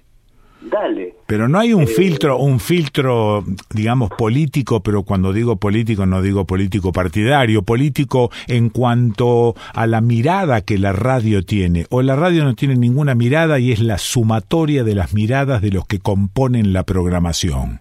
No, por supuesto, tiene que haber este, una onda con, con lo que es la bocina, sí, Sí. Eso, ese filtro existe, por supuesto. Bueno, ¿y esa onda qué? ¿Una onda zurdita? Y una onda así, zurdita genérica, ponele. Zurdita, esa me gustó. Espérate que voy a anotar porque lo voy a adoptar. Zurdita genérica. Claro, nacional y popular también. Nacional y popular. Bueno, está bien. Por, por lo tanto, hay un camino, hay una limitación. Sí, obvio, Sí. obvio. Pero ese camino eh, ya lo crearon, lo creamos los pibes cuando estábamos en la escuela de periodismo y eso Sí. se mantuvo a lo largo del tiempo. Sí, sí. Viste que te dicen que no, sos de izquierda sos cuando sos joven y de grande, no, las pelotas. Sí. La verdad no, yo cada vez soy más de izquierda. Y, y mis hijos que votaron a mi ley no están de acuerdo. Claro, claro, claro. Bueno, sí, te iba a decir, estás chocho con este gobierno. Ay, ay, ay. Bueno, veremos. qué Sí. sé yo. yo no quiero adelantarme ni quiero ser pájaro de mal agüero, pero esto ya lo vivimos, ¿no? Ajá. ¿Y por qué crees que tus hijos votaron a Milei? No, diga, eh, ¿hay, ¿hay un cacho de autocrítica ahí?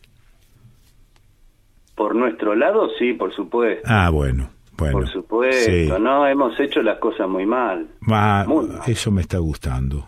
Sí. Sí, porque el único principio para modificar algo primero es reconocer que algo hiciste mal.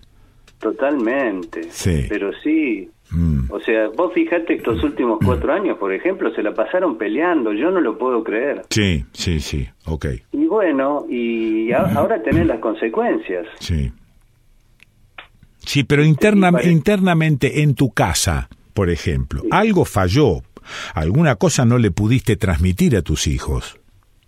Eh, primero empecemos porque mm, los chicos van a hacer todo lo contrario que hacen los padres. Vos tenés un- algunas excepciones por lo que escucho en el desconcierto, pero Lindo. en eso. general el pibe, Sí, la piba se trata de desmarcar. Eso Y es, Dice, bueno, si mi viejo va para ahí, Sí, sí, ¿Viste? sí. No debe ser el lugar.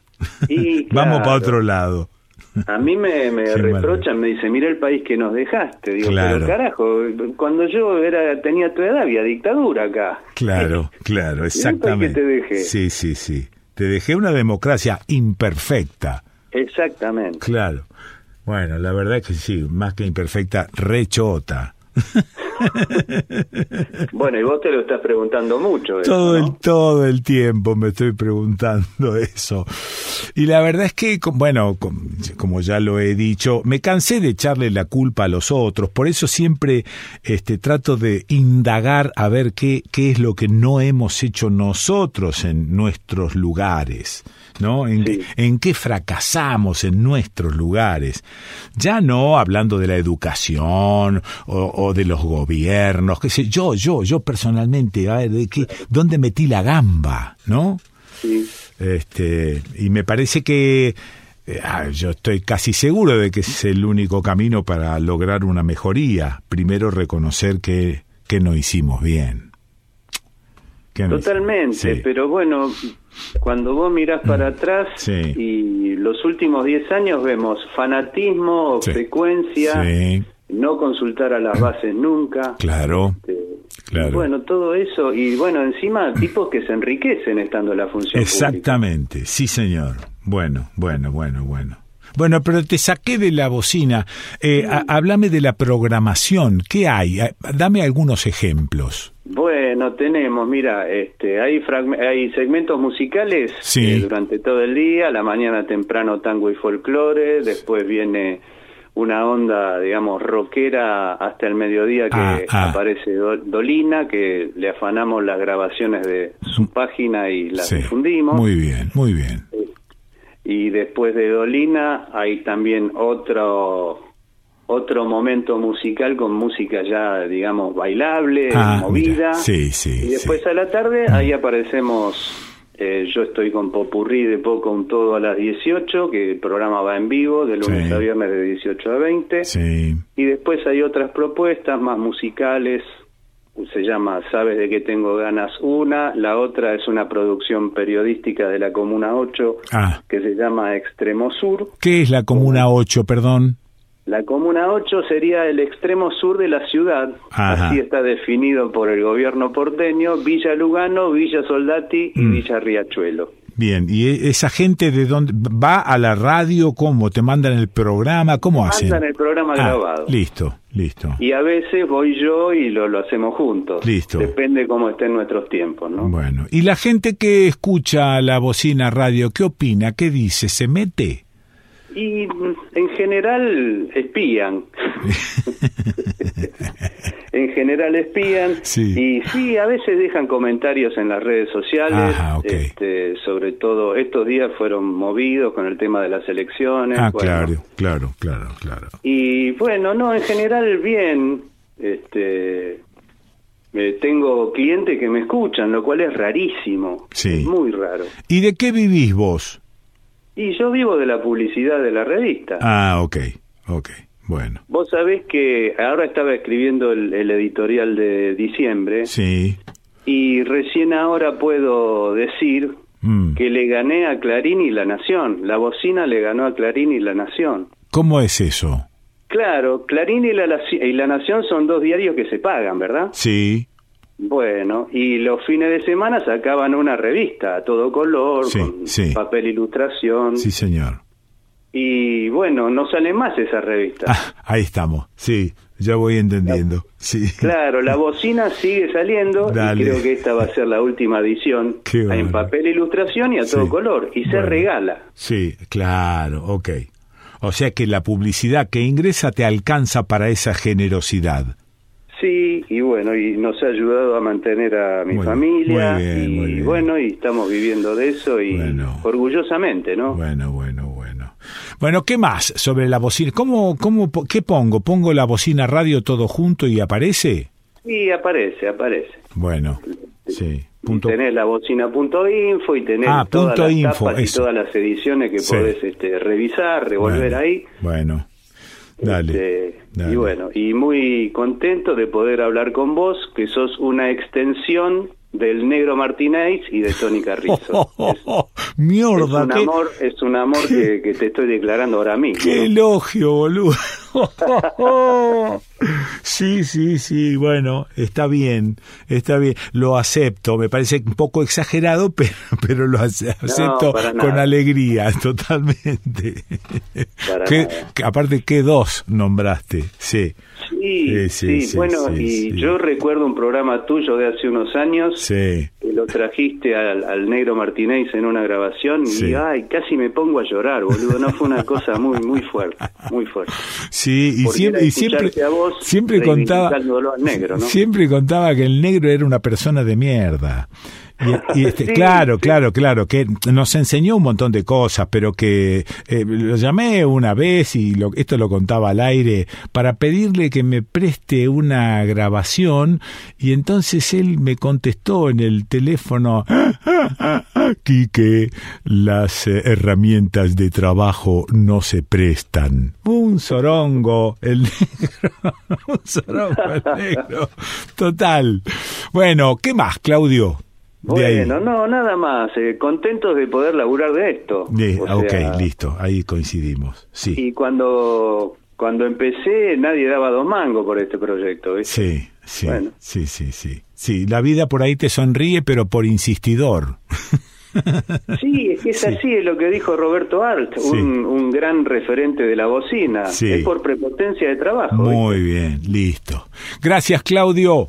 Bueno, gracias a vos, Quique. Abrazo. Abrazo grande. Bueno, lo escuchaste a Claudio Serrentino de La Bocina Radio Online. ¿Y dónde lo escuchas? ¿Y dónde lo vas a escuchar?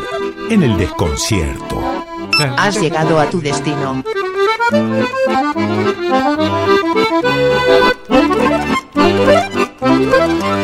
Le, le agrego este, un avisito de La Bulonera.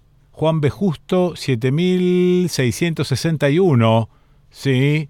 Parece ser que La Bulonera es un gran apoyo de la revista. Qué bueno. Bueno, sí, viste que él nombró a una revista, La Bocina, y parece ser que La Bulonera, bueno, al frente va. Mirá qué bien, che. ¿Dónde estaba yo? Ah, espera un poquito. No te hagas el pavo.